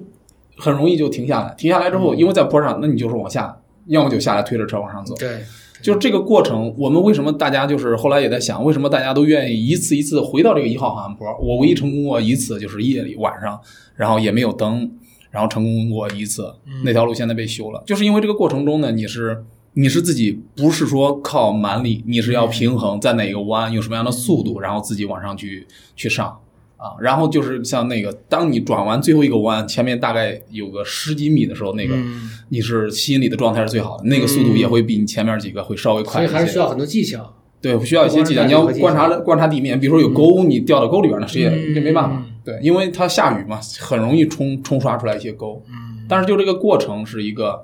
我们心率高的时候，就是就像你刚才说的那个，就是能够到，因为它是很快很快，就是三五分钟就到达了这样一个点，就是脸色苍白，然后呼吸嗯就感觉呼吸不过来了，已经。对，啊，就是感觉就是低供应不上。出现了一些这种低血糖的状态，啊，会出现这样的状态。但是就是这个过程，让你一次一次的想回到这个地方，想要再嗯综合的，然后看这个东西，然后自己能不能达到上面。现现在已经没有了，现在那条路都已经变成铺装路了，大家把那个地方弄成一个像景区一样的地方。墨尔本有一条路，就是那个他们有一个地方叫皇家植物园，嗯，然后皇家植物园有一个坡，就那个坡是真的那个坡就特别陡，然后所有人都就是那个坡是一个，就比如说都是墨尔本长大的嘛，或者墨尔本的朋友，挑战就自己如啊果跑步的话就，哎，你跑那个坡多久？ 你跑那个坡多久？哦然后我我 我直都跑不上去，啊，但很多人就就到最后真的抖到一定，就是你你都受不了了，然后就大家就会问啊，你跑多久，或者你能不能跑上去？然后很多人就其实他们是反着，然后就不用跑那个坡，就他们是下这个坡，然后啊是个圈嘛，啊然后开始结束都在这个坡的最上面，啊他们开始在上面，然后结束在上面。安博跑步嗯吗？我跑步，但是不像不像 Eric 那样，就是跑马拉松那么厉害。我最开始是打羽毛球，就是我高中的时候是打羽毛球的。我那个时候非常喜欢羽毛球，但是你你会发现，真的是年龄的增长，你的你的竞技技能是会往下降的。这个是在生理上好像是非常难以逆转的一个东西。特别是我毕业之后打羽毛球的状态，就是你会觉得真的没有以前那么强。然后那个时候你就会有一种倦怠，就是你会对你，比如说重复了这么多年的一项运动，你会感到有一种倦怠感。然后那个时候你就会把注意力想要试着尝试其他的运动。然后我也试过好几种健身，但是我基本上最后玩的比较久的都还是跑步。但是我的跑步的状态非常的佛系。我说的佛系呢，是在于就是我跑步的时候，如果我身体有不舒服，比如说出现疼痛，我就立刻停，我就走路，我不会坚持的。对我就会觉得那个时候，反正我身体不舒服了，那我就停下来走。然后走了一会儿，如果我比如说我脚不疼了，那我就继续跑；如果脚疼，我就再停下来。所以我是跑得非常佛系的，然后我不会去计时，呃，我我不会去记时间，我不会去记我跑了多远，我反正我就是这个地点到那个地点，然后我大概今天跑爽了，我就觉得 OK 了。嗯所以我跑步非常的佛系，但是我我这个状态，我发现是这个状态，我才能就是经常去跑。嗯如果如果我经常去记时间，或者是说我我想说我今天要跑多少公里，那个状态我是难、难坚持的。嗯，对，所以我我是这样一个状态，所以你是刻意不去看自己的这些数据配速啊、距离啊，也没有刻意不刻意，从来没有想过要看。我我啊我之所以因因为会看这个东西，是因为我知道其他人在看。嗯但是如果单纯我自己在跑，我从来没有想过说需要去看这个东西，嗯，那你为什么要跑呢？就是为了那个心跳的过程 啊，心跳过程是吧？对， 就是为了那个心跳的打过到程。帅哥，而且达到减脂帅心率帅哥目前 为止倒没有看到，而且像刚刚 Max 说的是有一种发泄感。嗯就特别，比如说今天可能老板怎样不爽了，然后回去你会想发泄一 下，对，那然个后那个是加入苏某之前，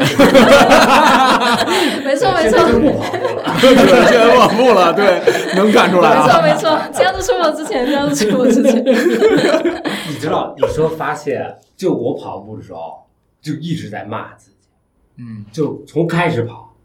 到最后，嗯就是跑得快了，跑得慢，就一直在骂自己，脑子里面就一直在就是在骂，就说啊，啊，你怎么怎么跑太慢了，你这时候跑太快了，就是你不会控制。就是我我原来在在上学的时候，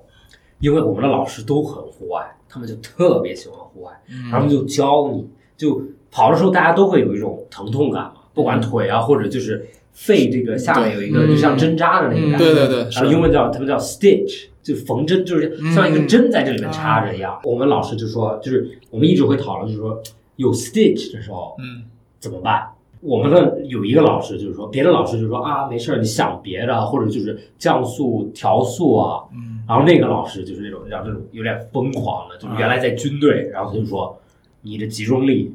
就放到那个点上面，啊然后把这个疼痛，你用脑子放到最大，嗯然后慢慢慢慢，它会没有。然后就，然后，然后我跑的时候，我就在想，我就说，好像，然后有一天，我就我就说，别的方式反正都不管用嘛，嗯然后我就试一下，然后我就发现好像是你真的就是你嗯到这个点，然后你就疼的时候，你就骂自己说。这就觉得疼，嗯你就觉得这一点是真的疼， 然后你就骂骂骂，然后骂了一会儿，好像就觉得就是好像就，哎，就真的这个不疼管用啊，啊就就过去不了，疼或者就是你就觉得哦疼这个东西就正常，可是这个听起来太苛刻了吧？对，就就其实其实我很能理解，就是说你说其实疼的时候我就想停，嗯但是疼的时候你如果停了就没成绩，嗯对吧？就是一种就是一种所以就看取决于你运动你你想要的是什对对么，对你是要生理享受这个对过程呢，还是说你在意一个成绩？对，因为如果是对，如果是你在意一个成绩，那会出现你这种情况。对对，因为因为当时那个老师就他就很疯狂嘛，然后他早上起来带我们跑步，他原来军队的，然后他就在讲军队怎么跑，然后讲讲讲，然后就带着我们跑，然后早上起来我们跑步的时候，我们跑步当时当时上初中的时候，跑步的规则是这样的，有一条道，那个道好像十公里左右，然后他给你十五分钟，你能跑多远跑多远，等听到哨声的时候跑回来，他跑得最远。规则是他不可以追到你，啊，对，所以就就这是变这变态这对，就很变态，然后他就他很快嘛，啊，他就跑好远，然后跑好远的时候，十五分钟到了，吹哨，嗯，所有人就立马掉头往回跑，就你能跑多快跑多快，然后其实就你就感觉到就是刚开始你觉得就是啊，你跑到十五分钟的时候已经是你的极限了，对，但是你发现。有一个变态在追你的时 候，好像你的极限还有很多，就是完全没有被追到。对，然后这这是一个，就是他的意思就是说啊，你觉得你的极限在哪里？嗯其实你还有超过百分之五十的嗯容量去嗯让你完成这件事情，嗯，只是你的脑子在告诉你不舒服了，停。对，他在帮你，他们叫 push Push your boundary， boundary，对没错对，帮你去找到你的界限，再往前去推。对，其实就是他，对，就是对，就其实很有意思，就我们的 slogan 就 Beyond Boundary 嘛，对就是破，对然后就发现就是好像你本来就没有 boundary，就是你这是你自己告诉你心理设的一个东西对，每个对对，他追到你了，也没有什么惩罚。嗯但是问题就是你的心理，你的心理，就是他对他就你不允许自己被追到，或者就是他追到你了，你就会觉得他追到你了，不是因为他跑了多快，是因为你自己没有不足够努力去跑。对，这个可能是运动的一个共性，就像刚才说的，这个骑车也是一样，跑步也是一样。对，大家对于自己有一个要求，这个要求其实平时你不注意，但是其实你就像你说的，没有输赢，但是你最后你会你会发现自己心里接受不了。比如说像我骑车到最后这一点儿，你上不去，我就要反复的试。像你说这个不允，我不想心里不想让他去别人在后边追上我。包括你说的，就是到了三十二公里以后，就是你被锤，对，也也也还是想继续。就是大家是对自己的要求其实是高于你平时生活里边的这个你意识不到的一个东西，可能是对，就是对自己的要求，对。其实没有别人。你平时想的时候，你不觉得自己对自己要求这么高，但就是到了这些特定点的时候，就觉得我必须得想办法自己去做。其实我特特敬佩那种跑马拉松的。我我之前我之前讲过，就是说我 这疫情前啊，我就说二零二零我要跑马拉松。嗯然后疫情了，就好像给自己找了一个借口一样，就不跑马拉松了。但是刚刚你讲的时候，就是我跑到就是他们叫经验呃撞墙，的时对候，对，我就好想就是体想验体验一下体验一撞墙，下它。不管你人就所有人的墙都在不一样的地方嘛，对，对只是平均的会在在三32十多左右，对对对 吧有可能自己墙在二十多或者在十几，有可能都会撞墙。我的我的在五左右， 因为我不行，好吧像像你的酒量一样是吧？不喝什么事儿我酒量在一， 开始开始就是一个强，开始就是强，对，就你们在这我它这种体验是你没有办法可以替代的，你不是说换一种其他东西，你对马上能体验 到。，对对对对，这个是一个很很很很不对。一样然的后东西别人给你讲的时候，就是我告诉你这件事情多苦，反而是一个嗯，你想去做的，对，很有吸引力。嗯，就是动力。对他不是说哦，这个东西太难难苦，你对对别对做了。所有跑完啊马拉松撞过墙的人都是会告诉你，撞完墙但是你结束了，这这是一个非常非常有有成就感的事情。的确，生活里边，我觉得就是能遇到这种跑完全马的，就生活这这身边的，就是其实其实相对来说是少的，不是说多少时间完赛啊，能够完赛的人都是少的啊，因为因为因为现在这个马拉松全国到处都已经开始，你像我们郑郑州有郑郑州网开封的郑开马拉松，嗯，也有，就是还有环青海湖骑行，反正就是这种东西，现在国内也是越来越多。对啊，我觉得这个风气其实是应该大力的去去去推广的东西，而且这个我觉得是被民间倒倒逼出来的一个实际的情况，就是因为我我是觉得国内的体育实际上是一个不太健康的一个一个状态。如果看大体育的话，比如说你看美国大体育的一个算是一个行业的一个配比，体育用品这块儿可能只占到百分之十，然后百分之八十都是赛事。都是活动，然后加上媒体转播这块儿，大头是这边，嗯国内是倒反过来着的，的，国内是反过来的，也就是说，不知道能不能播啊，可能可能是，我是觉得国内的这些什么体育总局啊，这些官方的东西并没有把这个事情做好，它可能是因为体制限制，为什么跑步突然一下会那么多马拉松出现，是因为改了，以前是审批制的，就是你报，然后给你批，你才能去举办这个活动，后来变成了登记制，只要你报，你就可以办这个活动了。所以突然一下，各个城市都都去办马拉松。马拉松其实是一个政治工具，就是它会变成是一个我的城市名片，我有好多东西可以通过这个体育赛事展示出来。去年数据不知道啊，就是可能一八年的数据是一千四百还是一千两百多场的马拉松啊全全国哇，跑者不够了。明白我的意思吧？跑者不够了，这透要透支了没人透支了跑对吧？我我平均一天三场，对吧？你已经不够了。 中国一共两千八百个县，你说这一千 四差不多就是县城级别，就是要要走半圈儿的都要。全有全有，所以很吓人的这个这这个这个数据，没有正常训练的人去参加这个比赛，然后认为说我咬咬牙，我的毅力比我的体力强，其实是这是一个很危险的事儿。比如说这种运动啊，或者你刚刚说的美国的，呃就是欧欧美国家他们运动比例啊，嗯或者就是转播和这个产品的比例，你说的是，比如说这个比例是失衡的，但是我我想到了一点，其实这个就说明了中国的潜力，嗯，就比如说咱们的大头在呃产品 gear 上 gear 产品，就对是各 gear 种装备上各种装备，装备上嗯，但是如果这么多装备，然后不是就是这个比例会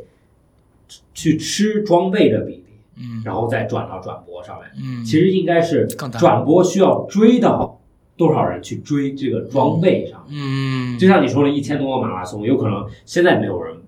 不不够人跑，嗯但我相信未来一定会有足够的人去跑你这么多一千多个马拉松。呃，因为我不知道有那么多，但是我印象中好像我稍微知道的一些马拉松，或者是说小的一些什么像五公里的一些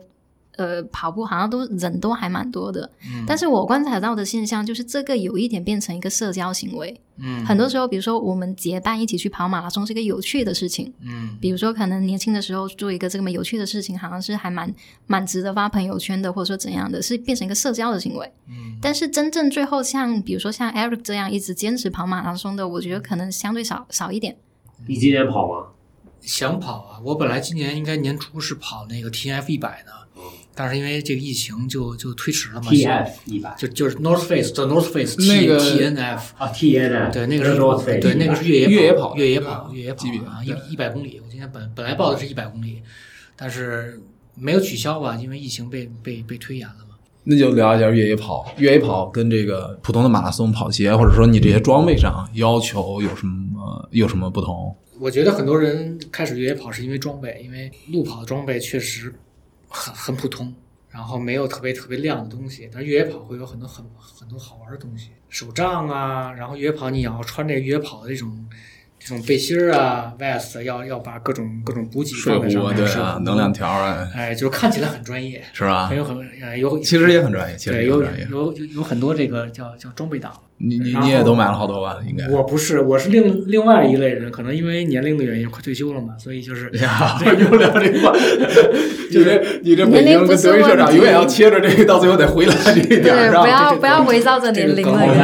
梗了。 对，就是呃，我觉得有一部分人还是自虐，有有有点这个心理，就是你当你的路跑的成绩，你的 PB personal best 达到一定程度，你觉得不能再提高的时候，那就只能再换一个赛道，再去再去啊，尝再试去从刷新自己的 PB 是吧？呃，有可能会回来以后再刷新，但也有可能你刷新不了，有可能你会转到另外完全转到一个赛道去了。但越野跑和路跑，呃大家都觉得差不多，或者说一个也有一个衔接上下一个衔接关系，但实际上我理解是，呃，两种完全不一样的体验。呃，路跑基本上是属于大脑放空，因为一马平川，然后跟大家一起跑就 OK 了。而且是路跑是相对的，对于我来讲是比较 solo 的一种东西，就是你自己一个人去跑就 OK 了。越野跑，越野跑其实还是更渴望和别人去交流，然后渴望有一个有一个共同体验的一个机会，因为整个环境是在一个野外，很有可能在某一段时间里面，你前后是没有任何人的，你只能看到的是郊野呀、然后看到的是前面一条小路啊，或者看到的是一个悬崖呀、但是你知道往前跑肯定没问题啊，所以就咬牙去去往前跑。但是，一旦遇到有人的时候，大家会去哎会会加油，会鼓励，或者有人超过你的时候，你会自动给后面人让路，让他去继续去往前跑。嗯，嗯，这个环境是和路跑是不太一样的。嗯，但是越野跑说说来说去，其实还是体能挑战是最大的，就是呃有坡度。刚才跟瑞讲的一样，有坡度和跑平路完全是两回事，两回事。对两回事儿。这个坡度对心率也好啊，对肌肉来好也好来讲，这个挑战完全是不一样。就是难在说，举个例子，我第一次跑越野跑五十公里的时候，觉得不就坡嘛，我就不跑了嘛，对吧？见坡我就走，四五个小时嘛。我第一个五十公里越野跑下来是十个小时多，就是一直不停，是一直不停的十个小时，十个小时，感觉当然路况很差，就是因为刚下完大雨，很泥泞的这个状态，但是很难受一点。那个那个极限挑战就没有就没有锤子了，就没有这种撞墙了。你会发现每个坡前面都都是锤子。全全对全都站着一个 大锤子。撞着撞着撞习惯了。 对，因为你你平时你跑步训练的时候就是路跑、平地跑，其实更多的是一个心肺、一个有氧的一个训练对。但是坡度训练的时候，你没有这种无氧的训练的时候，会很难受，就是肌肉会受不了，你大腿会抖，会抽筋。对，不跑的时候，你站在那里面，因为有坡度，你的腿也会吃力。一受力的话，你会看到你大腿肌肉在跳，很疼。停止这种疼的方法是拿手去往下摁这个跳的肌肉，让它啊，把它停止回跳。回味一下。，对，但是回味的过程是更疼，所以就是很难受的状态。然后你一坐下的时候，后面人会跟你说，千万不要坐，一定要站起来，一定要咬牙再去坚持，因为你坐下来以后，你再起来的时候是是是更起难受，对对对是是更难受的。是开始不了，就停了，就不能再开始。另外一个东西，就完全是，呃，环境不一样，因为你在都市里跑的时候，你马拉松可能一般早晨七点七点半开跑，然后一般中午十二点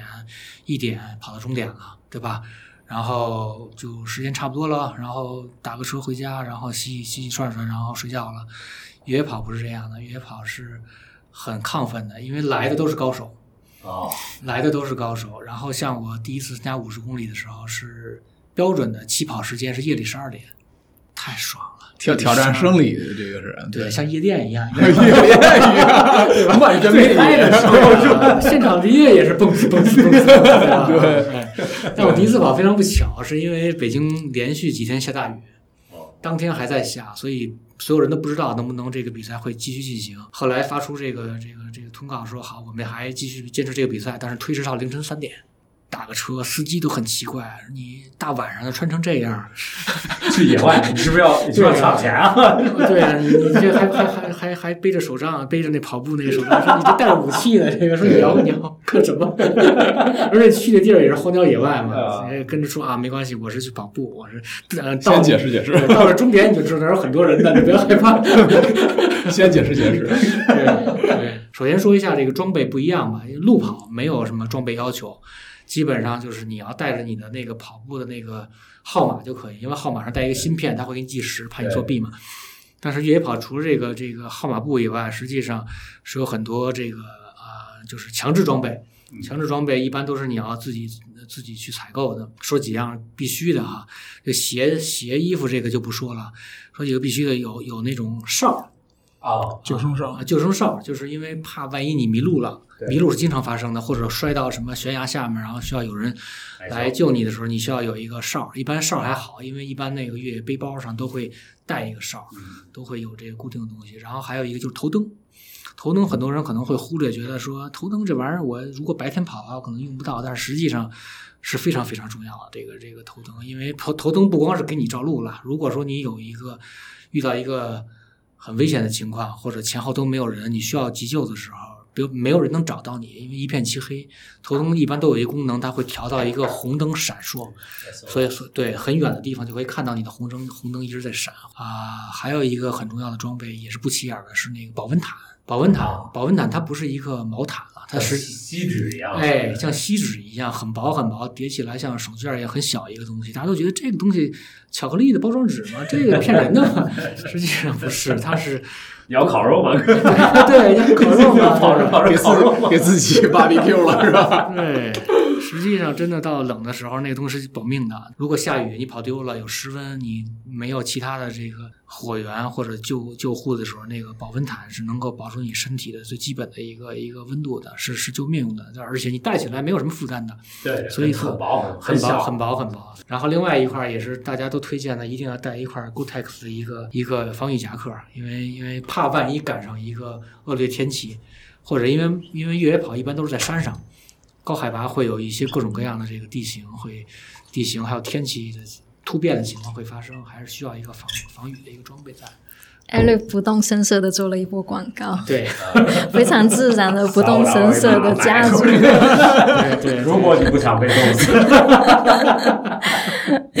好员工，好员工。 对对对，没有，但是有是也是手杖也是必须，也是强制性装备，对吧？手杖手杖不是不是啊，对手杖不是。不戴手杖的是两种人，你这特别好的一个问题。一个是小白，就是 觉得觉得手杖我这个完全不用啊，不需要年轻力壮，对对不需要对不需要。 对，呃，还有一种手杖不戴手杖，戴不戴手杖，他一般会戴手套的，这是高手。 用手爬是吧？对，高手不是高手，他是这样，他觉得我先说一下手杖用途啊。手杖是这样，一般都会带一个三折的一个很轻的一个手杖，它折起来很短，但是你打开以后是普通的那个手杖那么长，但是它肩部头儿那块儿是用非常那个特殊的一个好像什么镍合金之类的一个非常结实的一个合金做的。手杖曾经救我很多次，可能湿滑地面的时候，你会突然一下会失失失去这个重心，会摔倒。但是你自然保护的时候，你手会往后往边上去对去对对去杵，这样的话它就会把你的重心吃住。然后我最严重的一次摔倒是，我感觉手杖已经弯了，然后把我弹回来了，往后摔的时候。哇，那个那个真的是救命的，而摔倒以后你不知道会是一个什么样的一个一个情况，所以我觉得除非是高高手以外，其他其他的这个呃玩越野跑的这个跑者，我建议大家还是要备一个，哪怕普通的登山手杖重一点也是安全第一，安全第一啊！我从我奶奶那儿借一个可以 吗？对，可以可以，带带老虎头的那种， 带个狮子头。对对，但哎那也比那也比小白强， 比没有强。我跟你没有嗯说，这，你说手杖，啊我原来我们也我原来也越野跑嘛，然后就会发现跑着跑着，因为我们不配手杖，跑着跑着，很多人从树上在地上在捡棍子，啊，他们就找一就一个也好，嗯就是就是为了，特别是下雨天，你说本在本能很的滑的时候，本能的对，越野跑很大一个技术，路跑没有的就是下坡。刚才说到上坡基基本是肌肉，但是下坡实际上是一个呃练好了以后非常爽的一个起飞的一个一个技术。但是，一般啊、呃跑者来讲，如果平时没有下坡训练的话，还是需要一个手杖手杖来保护，像滑雪一样，你点。手上还是去点，其实不是支撑，就就就是你往边上去点一下，点一下给你一个稍微助力，能够帮助你能够滑翔的滑翔一段时间，这个是比较你说棒的下坡，下坡的时候，下坡的时候，高手，我刚才说的高手为什么不用手杖？因为他们一个是速度快，肌肉可以支撑他们有高速下降的一个过程。另外一个，他他们有自己的经验是靠手扶，是不是扶地啊，而是扶边上那些树啊、那些草啊、石头啊，他通过扶那些东西能够保持自己的平衡往下飞啊。那那高手四肢跑，四 肢对手手成了他们的手杖，胳膊胳膊对成了对胳膊其实他还是需要一个一个东西去去去对助力的。因为其实他讲的就是我们那年在山上跑步嘛，最痛苦的是我最讨厌下坡，因为下坡的时候你是我反正是一个失控状态，嗯就你会发现你去停或者控制速度的，就是精力或者体力花的比上坡就是慢慢一步一步往上走的，对，体力花的还要多，就是你没有办法很很稳的下去，要不你失控，要不你就慢慢下，但是慢慢下又很累。就是我有一个经验是这样，就是下坡的时候如果有那种石头台阶，它旁边一般都会有一个走出来一个小路，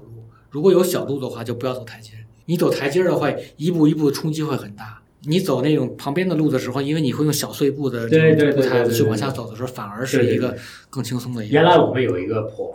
那个坡是台阶，然后发现跑到最后的时候没有人走台冲击力阶，太所有大，人都走冲击力太大。附近，因为你台阶是别人给你设计的步，你要对就你必须走这个步，对对，但是你走旁边的时候，你可以走半个台阶，或者你这会儿爽的时候多一个台阶，走台阶两个，第一个就是台阶石头的湿滑会嗯会严重一点，第二个就是台阶的冲击力太大，就是你往下，你整个身体的重力在你一条腿上，然后反作用力。刚才你说那个肌肉抖动的情况，我遇到过，很见是过吧别人就是在下下坡的过程中嗯出现这种肌肉抖动，就有点对抖的有点你有点害怕，你看着他的腿，他在你前面，你知道吧？对对，就是这样，就是一尤其是那种就是一个陡坡后面马上就陡坡上坡，马上接着一个下坡这种就这种对对这对种情况，对因为前面已经是无氧运动嘛，因为你肌肉已经很大的这种这种负荷，但是你下坡的时候你会发现，你上坡的时候只有你用力腿是在发力，就上坡的时候用力腿在发力，另外一条腿是 OK 的。对吧？因为它腾空一步一步往往前挪，你下坡的时候不是这样的，是你双腿的大腿的肌肉都是在吃力的，所以经常我就开玩笑就说，经常会下坡跑跑，哎呦呦呦呦呦呦，跑跑，哎呦呦呦呦呦，抽筋了，你知道吗？就不行，得摁一下，呦呦呦呦，不行，带着 声音，对，是真的是带着声音的跑着，就就不应该，呦呦呦，不行啊，当然来说唱了，对，又又又又又又吃药， 别绕到右边儿，对， 走走走走走走走， 你需要一个筋膜枪。去年跑这 TF 一百的时候，呃五十的时候有一个非常赞的一个体验是，呃，因为一百公里的是先先出发，然后五十公里的是半夜十二点出发。在我们十二点出发之前，突然这个主持人宣布说，我们发现一百公里的那个高手第一名已经离终点不远了，然后问大家我们要不要等十分钟，然后等那个等那个人跑过来的时候看他回来，看他回来，因为终点起点是在是是是在一个点上，然后大家说 OK 等，然后然后当时还在下着雨，然后然后如果现在搜的话，网上能搜到那个照片，非常棒的一个照片，就是背景是起跑线。然后很多人面朝着面朝着相机，然后因为是五十公里准备起跑 的，对对对，然后会看到有一个主题画面是一个人的背影，那个人是像一百公里的，一百公里的冠军，他完在赛向着终点，对，终点在跑，哇哇，这个这样这个棒太酷了，这个照对对片，对哇，当时所有人都给他加油啊，哇，这个很棒。那个那个那个太厉害，但是但是这只是因为是高手嘛，这是高手中的高手才有这个状态，哇，那个太现厉在害现在很流行，他们跑这个马拉松已经就很多人就觉得马拉松已经普通了嘛，嗯，朋友们对就是跑完很普通，然后他们就跑就是 ultra marathon 超超长马拉，松然后他们就就像那种一百公里，挑战极限嘛，对对对对对也是找到了一个帮。你说的那个是在澳澳大利亚吗？没有就全世界现在现在嗯都都有啊都有都就叫有马拉松的地方 ultra 就有。有有有一个人，他叫那个，他是一个演员，做喜剧的。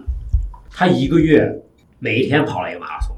没有任何准备，就是他就是为了去挑战自己的，嗯就是脑子。他就说，其实按道理，比如说你每天走四十公里、四十二公、四四十四公里，嗯你是可以走过去的。然后他就说，那如果我可以走，我就可以跑。然后他就嗯每一天一个月，嗯每一天在跑。嗯然后当然后就真的跑完了，就是就是他就毅力的极限，嗯，对吧？？就是如果说每一天要走四十多公里，其实大家都可以走，嗯，只是时间问题嘛。成绩不好，但是是毅力的极限，不是一个体力的极限。说点这个越野跑跟路跑不一样，比较有趣的事儿就是，呃，补给，就是你吃，吃了，对，因为越野跑吃是很大的一个呃知识点，另外也是一个很大的一个有趣的一个不同的地方，因为你体力本身的呃身体的这个能耗肯定不够，一定要需要不同的这个不停的要要补给哈、包括你跑步的装备是要有一个越野跑的背心儿。啊，然后会有两桶水，或者或者背带里面会有一个大的一个一个水袋、水囊里面，对，是的有放着水，除了水以外，你要带各种盐丸儿，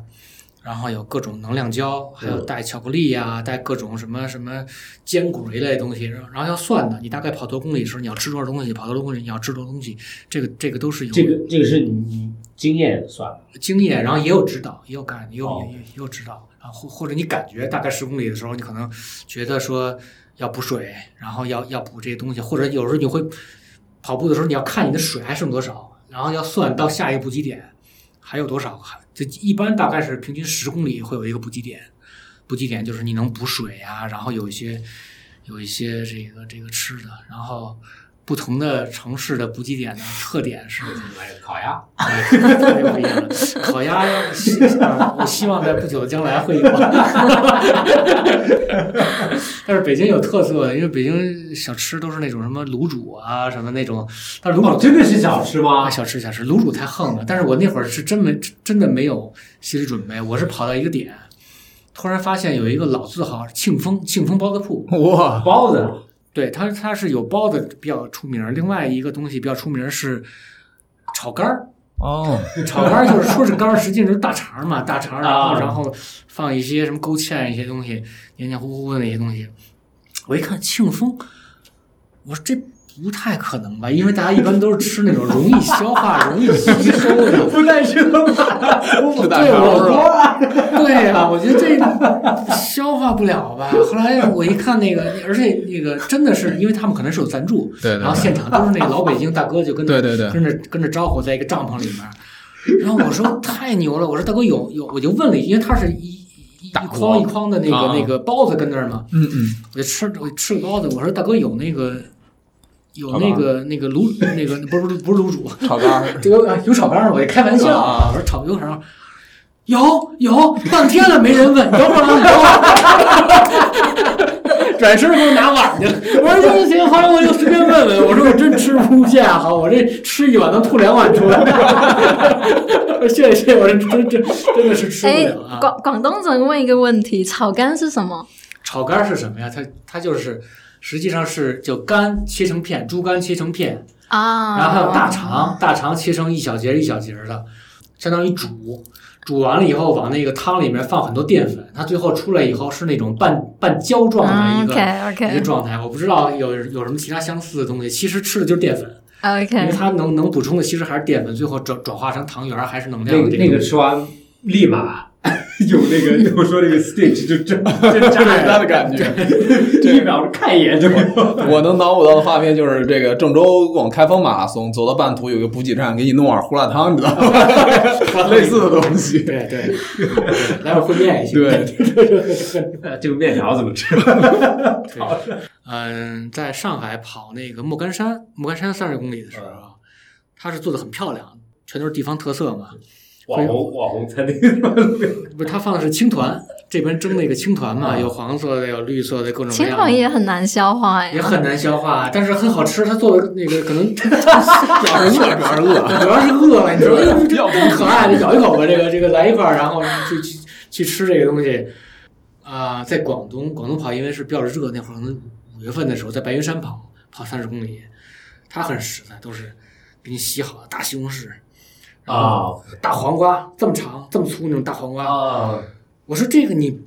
按说应该切成段儿拿一 块儿，香蕉也都是切成段儿，它对，没相当于有。就是那儿对它就是给你给你洗好了，然后都一样粗的黄瓜，我就定制的版的一样，放一大摞。哎，我还我还不不敢拿，我说我是要整根拿吗？他说对呀、对呀、你就整根拿。旁着旁着断了。 然后我有我还有一张照片，是因为出了那个补给站不久，就有那个摄那个摄影师拍照，对对对，对吧？一般跑步都是举一个哎，摆个竖立，摆个大拇哥什么的。我是举了一根黄瓜，还咬了，咬了一口这黄瓜，举了一根黄瓜，还在下着雨，像火炬，像火炬，绿火炬， 绿火炬对对，体现特色，哎，中国非常有中意国思。特色特吧色对各个地方，哎，这个是个有意嗯思的事儿。将来往山东去，就是 煎饼里边一卷大葱，拿了一根大葱， 对，对对，去武汉弄点小面，拿着碗吃，拿着筷子吃。纸干面是吧？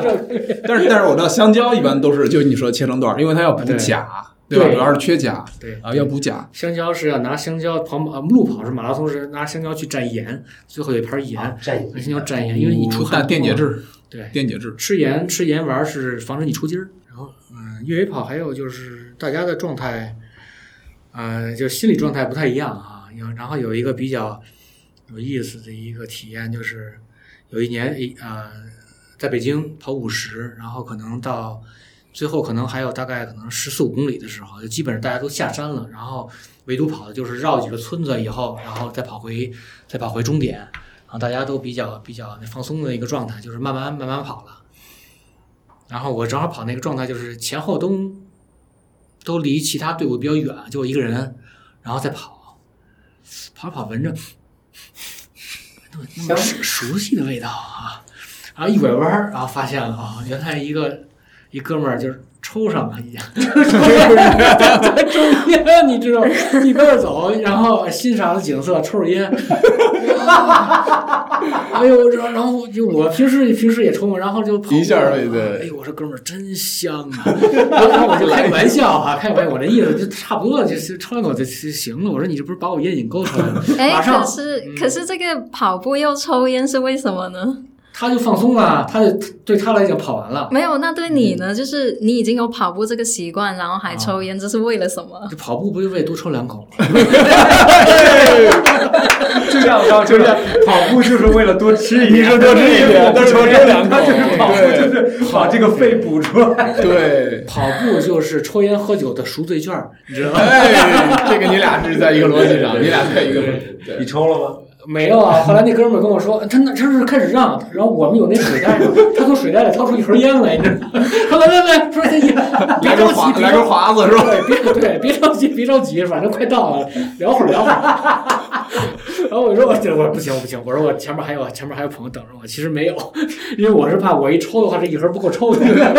自律性可蹲路以，边儿就在这抽烟。自律性可以，自律呃，性可以。对啊，然后然后就就就往回跑，但是我觉得这个这个抽烟这个事儿也是也是一个景儿，有半路抽的，有在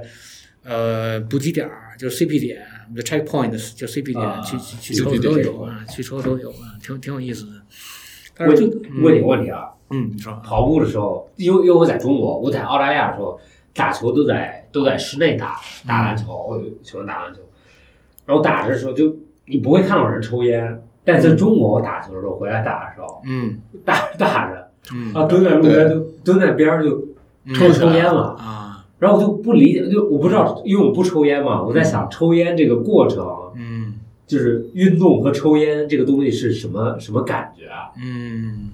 我我也不，我也觉得很奇很奇怪，我不太能理解我。试图解释一下这个事儿啊，我我觉得就是你说那个运动是更多的是为了健康。对对对，啊，是或者说是健康生活更积极向上的一个部分。但是篮球也好，足球也好，反正北京很多地方是这样哈、就是可能以我的这个这个社交圈儿是这样，就是你运动完了，这个 after party 是更重要的。 啊玩儿社交明白吧？啊所以，所以你的踢球也好，篮球也好，实际上是街头文化的一 部分。啊，这个反而你的健康其实相对并没有那么的那么重要。 那么的重要啊！健康就是表表示说，如我如果说我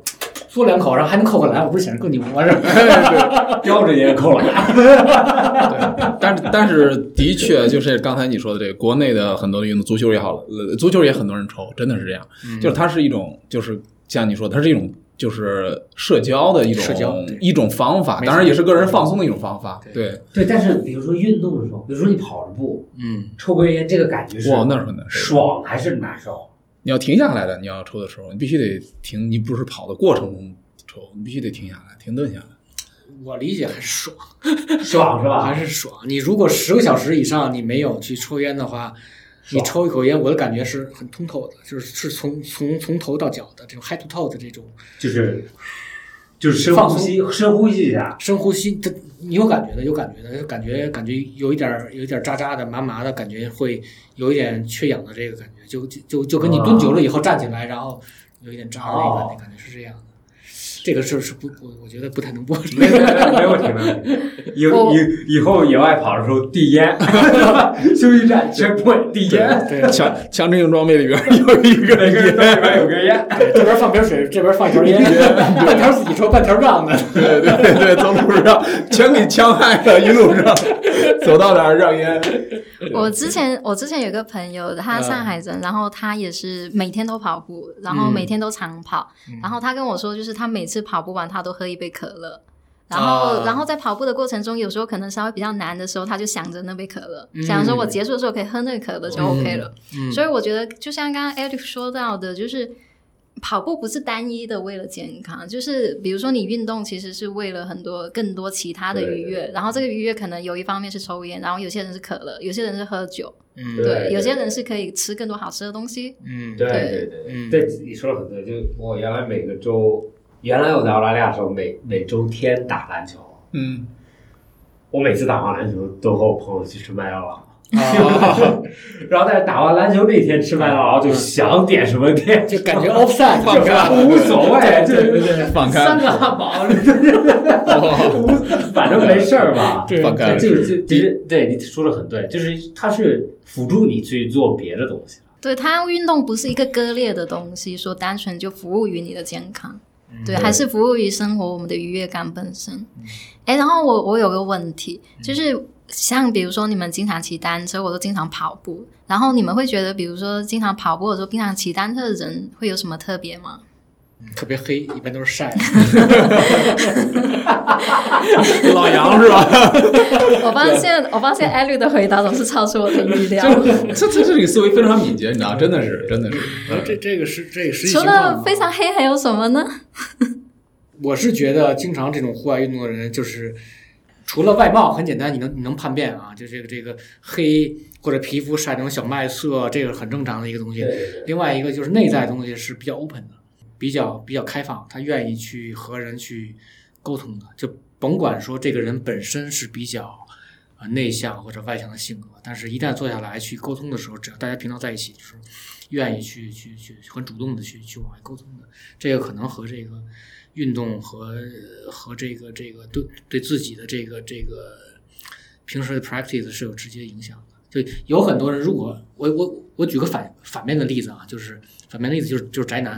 啊，宅男一般都是属于比较内向的，但是你反而给他一些去玩游戏呀、去看动漫呀、他可能会更宅。但是如果宅男反反过来了，去去做这种 solo 的这种运动，其实是往另外一个方向去发展他的性格的。他会觉得说，我有一些体验是需要和别人去分享的。虽然他说的时候可能可能可能很害羞，因为我们经常会搞一些活动叫叫分享，就是一一找一些大咖运动的 KOL，啊然后去做一些他比如说跑四姑娘山，跑完了以后去做一些分享，或者他他他去爬爬哪个山了，然后去去几十人，然后坐在台下，他会说你会发现这个人不是侃侃而谈的，他是比较比较比较比较比较比较害羞，但是他坐在那儿谈的这些话，其实都是硬货，都是很实打实的，而且他是愿意把他自己的体验跟别人去分享的。他会觉得突突然觉得自己啊很充实的，我有一些知识愿意去跟大家去去去分享，然后包括他自己实际的经历，包括他自己的体验，还有后面他的这些想法、这些经验，我觉得这个是是不太一样的这个东西，可能就是所谓的户外跑步、骑车也好，我觉得还是有一些体验愿意跟跟大家分享的，就是就是。嗯就是除了除了除了外表以外的其他的不太一样哦我。我也多少有这种感觉，就包括我以前打羽毛球，然后打羽毛球的时候会打比赛，然后比赛就有输有赢嘛。然后一开始输的时候就会觉得完全无法接受，而且那时候还小嘛。嗯，然后就但但是就是这种运动多了，或者说比赛多了，它对你的心态是有改善的。对，就是你知道说你的人生不可能一路这样赢下去对，这个是不切实际的。对然后另外一个就是，比如说你在竞技体育中，你怎么跟其他人合作？然后这样反过来，你怎么跟你身边的朋友、身边的同事相处，这个也是有一定滋养的。对对然后像跑步的话，我我我会觉得，因为我我刚刚有提到，就我跑步有一个原因就在于发泄嘛。嗯你有些东西发泄完了，你就觉得这些其实就是小事，嗯对，能发泄出来的其实就是小事而已，然后也不过如此而已。然嗯后你心态会更平和，然后你看世界的角度你会更开阔一点。我特别赞同你第一说的，就是运动里面啊，就是你不可能一直赢，你是世界第一，你也会输。对，在某对不同的在阶某嗯段，对，对但是但是在某一个，比如说人为的，比如说学校范围啊，你们都有小孩子，就比如说你们小孩子，就特别在国内，就比如说你学习好的时候，你就是你就是学校第一，而这个学校第一你是需要维护的，但是是一个很稳定的学校第一。嗯但是问题就是，你被扔到大池子里的时候，你发现就是学校第一没有任何意义，就学校第一只是一个很微妙对的小池子里的大鱼。嗯然后就慢慢慢慢就发现，就是比如说户外运动啊这些东西，就是一个，就英文叫就是 great equalizer，就是一个等号嗯，大等号，大等号啊，就是把你扔到这个池子里面，嗯你再厉害，你也不厉害。嗯有厉害的人，厉害的人同时也在对比别的厉害的人，嗯就大家都是同一个起跑线一样。起跑线一样。对不管你多厉害或者多差，对吧？就是原来我们我们跑步的时候，就是要求就是第一个跑完的人不可以回去，第一个跑完的人你等到最后一个人来，所以你越靠后， ，OK，为你呐喊的人或者为你加油的人越多，啊、这个好，嗯反而你是第一个人的时候就你自己，嗯，很孤独，对， 对你很孤独，然后就变成嗯就是一个就是不管你是靠后或者中间或者嗯最后或者第一，你都是有一种优越感，对吧？就是就像你打羽毛球啊，嗯或者打篮球啊，做任何东西，就你要你要，就就算你是世界最好第一，也是一个集体运动。嗯，在这个集体里面，你还是有一个位置，嗯不管这个位置高还是低，你在这个位置就是把你平衡在一个点。所以对，所以其实体育运动，我也是刚才像安博刚才讲的第一点，我非常同意，它是一个你找到自己。中心很直接的一个工具，它不像别的，你做其他的事儿，因为生活中很多事儿是没办法判断赢或输，或者给它一个定定定性或者定量的东西，很难。嗯但是体育运动是一个你能够很直接的找到自己，你的表现啊是怎么样，你自己心里其实很有数，对吧？嗯所以说这个是是一个过认识自己的一个非常直接的一个但过程。但是就就重点是你和你自己比，因为这个世界你只需要和你自己比，你不需要和别人比。就别人再好或者再差，就没办法，跟你对没关系，就不要压比对你对差的人，不要捧比你高高的，人，对，因为大家都是在这个，你最所有人最好的人也有最差的一天，最差的人也有最好的一天。对，在这个过程中，你你找到自己的定位，其实就是一个很好的很好的一个很东西，舒服的感觉。对，然后然后大家就心里就比较平衡，就是你比我好，我接受，我尊敬你；你比我差，我我帮你，我支持你。对，就是这个一个是这很好种的一个感心态，对，所以，所以以前就是说一点虚虚幻一点，就是以前曼德拉说说过一句话，说体育有改变世界的力量。对，就这个东西听起来很高大上，然后很远，其实很近，真的离我很近，离我们很近。就是你除了日常生活、工作以外，你没有第二个环境能够体现这种自己跟自己竞争，然后团队和团队之间的合作这种关系。我我我举一个就是呃这个这个亲身经历啊，就是挺有意思的一个，我我不知道现在的高中是不是还这样。就是我高中毕业那年是当时体育改革嘛，就是说北京的学生是特别严格的要求，说你体育一定要达到一个成绩，然后你才能报考一类本科。嗯，我当时高考的时候也有，也是这样就比如是吧说一定要跑一千米还是多少米对来着，对然后对你过了，你才有资格对去往 下如。果你体育不达标的话，你会就是你你在报志愿的时候，就当时是先报志愿再考试，现在是先考试再报志愿，是反过来的。所以所以当时如果你体育不过的话，就会影响到你的这个人生的一个很大的一个点，就会影响到啊。然后而且我不知道其他城市，我理解其他城市可能相对的不一定特别严格，但是北京是极其严格的，是把我们的学校送到四中去。然后场内的老师、教练、裁判嘛，不是教练，裁判嘛，我我们完全不认识，都是区里从其他学校调过来，其他学校，因为他跟学生也都不认识，对，然后就真的是是是是是去是去这个这个检验你。最难的一项，男生是，呃，我忘了是一千米还是一千五百米的这个跑步，跑步是最难的。然后后来发生了一件事情特别有意思，就是我们班当时有一个小胖墩儿，一个同学比较胖，然后其实人缘儿一般般啦，大家都觉得说，哎，无所谓了，就是就就就就反正讨厌不讨厌的也也就那么回事儿。但是比赛的那天，大家都觉得他没戏，他平时体育很差，他的自然环境也，他他的自然条件也没也没有那么好。后来当时比赛的时候，会发现大家最后当时的这个跑步的时候，可能跑完一圈儿，发现发现自己的这个这个成绩都非常好，因为自己有表去算这个成绩嘛，然后就开始推着那个人跑，就轮流推着推着那个胖墩儿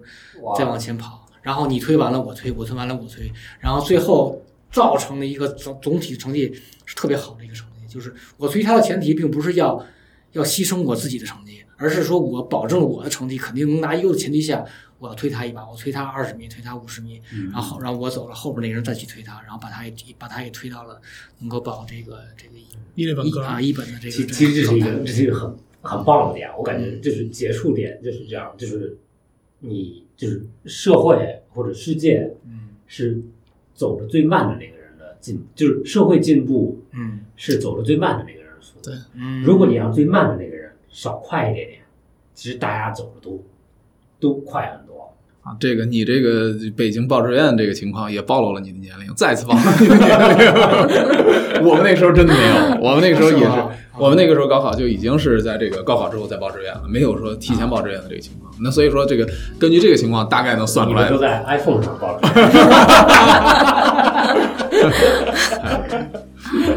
好了吧？好哎呀，好了那那今天谢谢非常感谢 Eric，还有谢谢 Ray，还有谢谢 Max，谢谢谢谢大家，谢谢本谢期谢到这里结束，谢谢谢谢。 Cheers。好的，本期到这里结束，谢谢大家收听。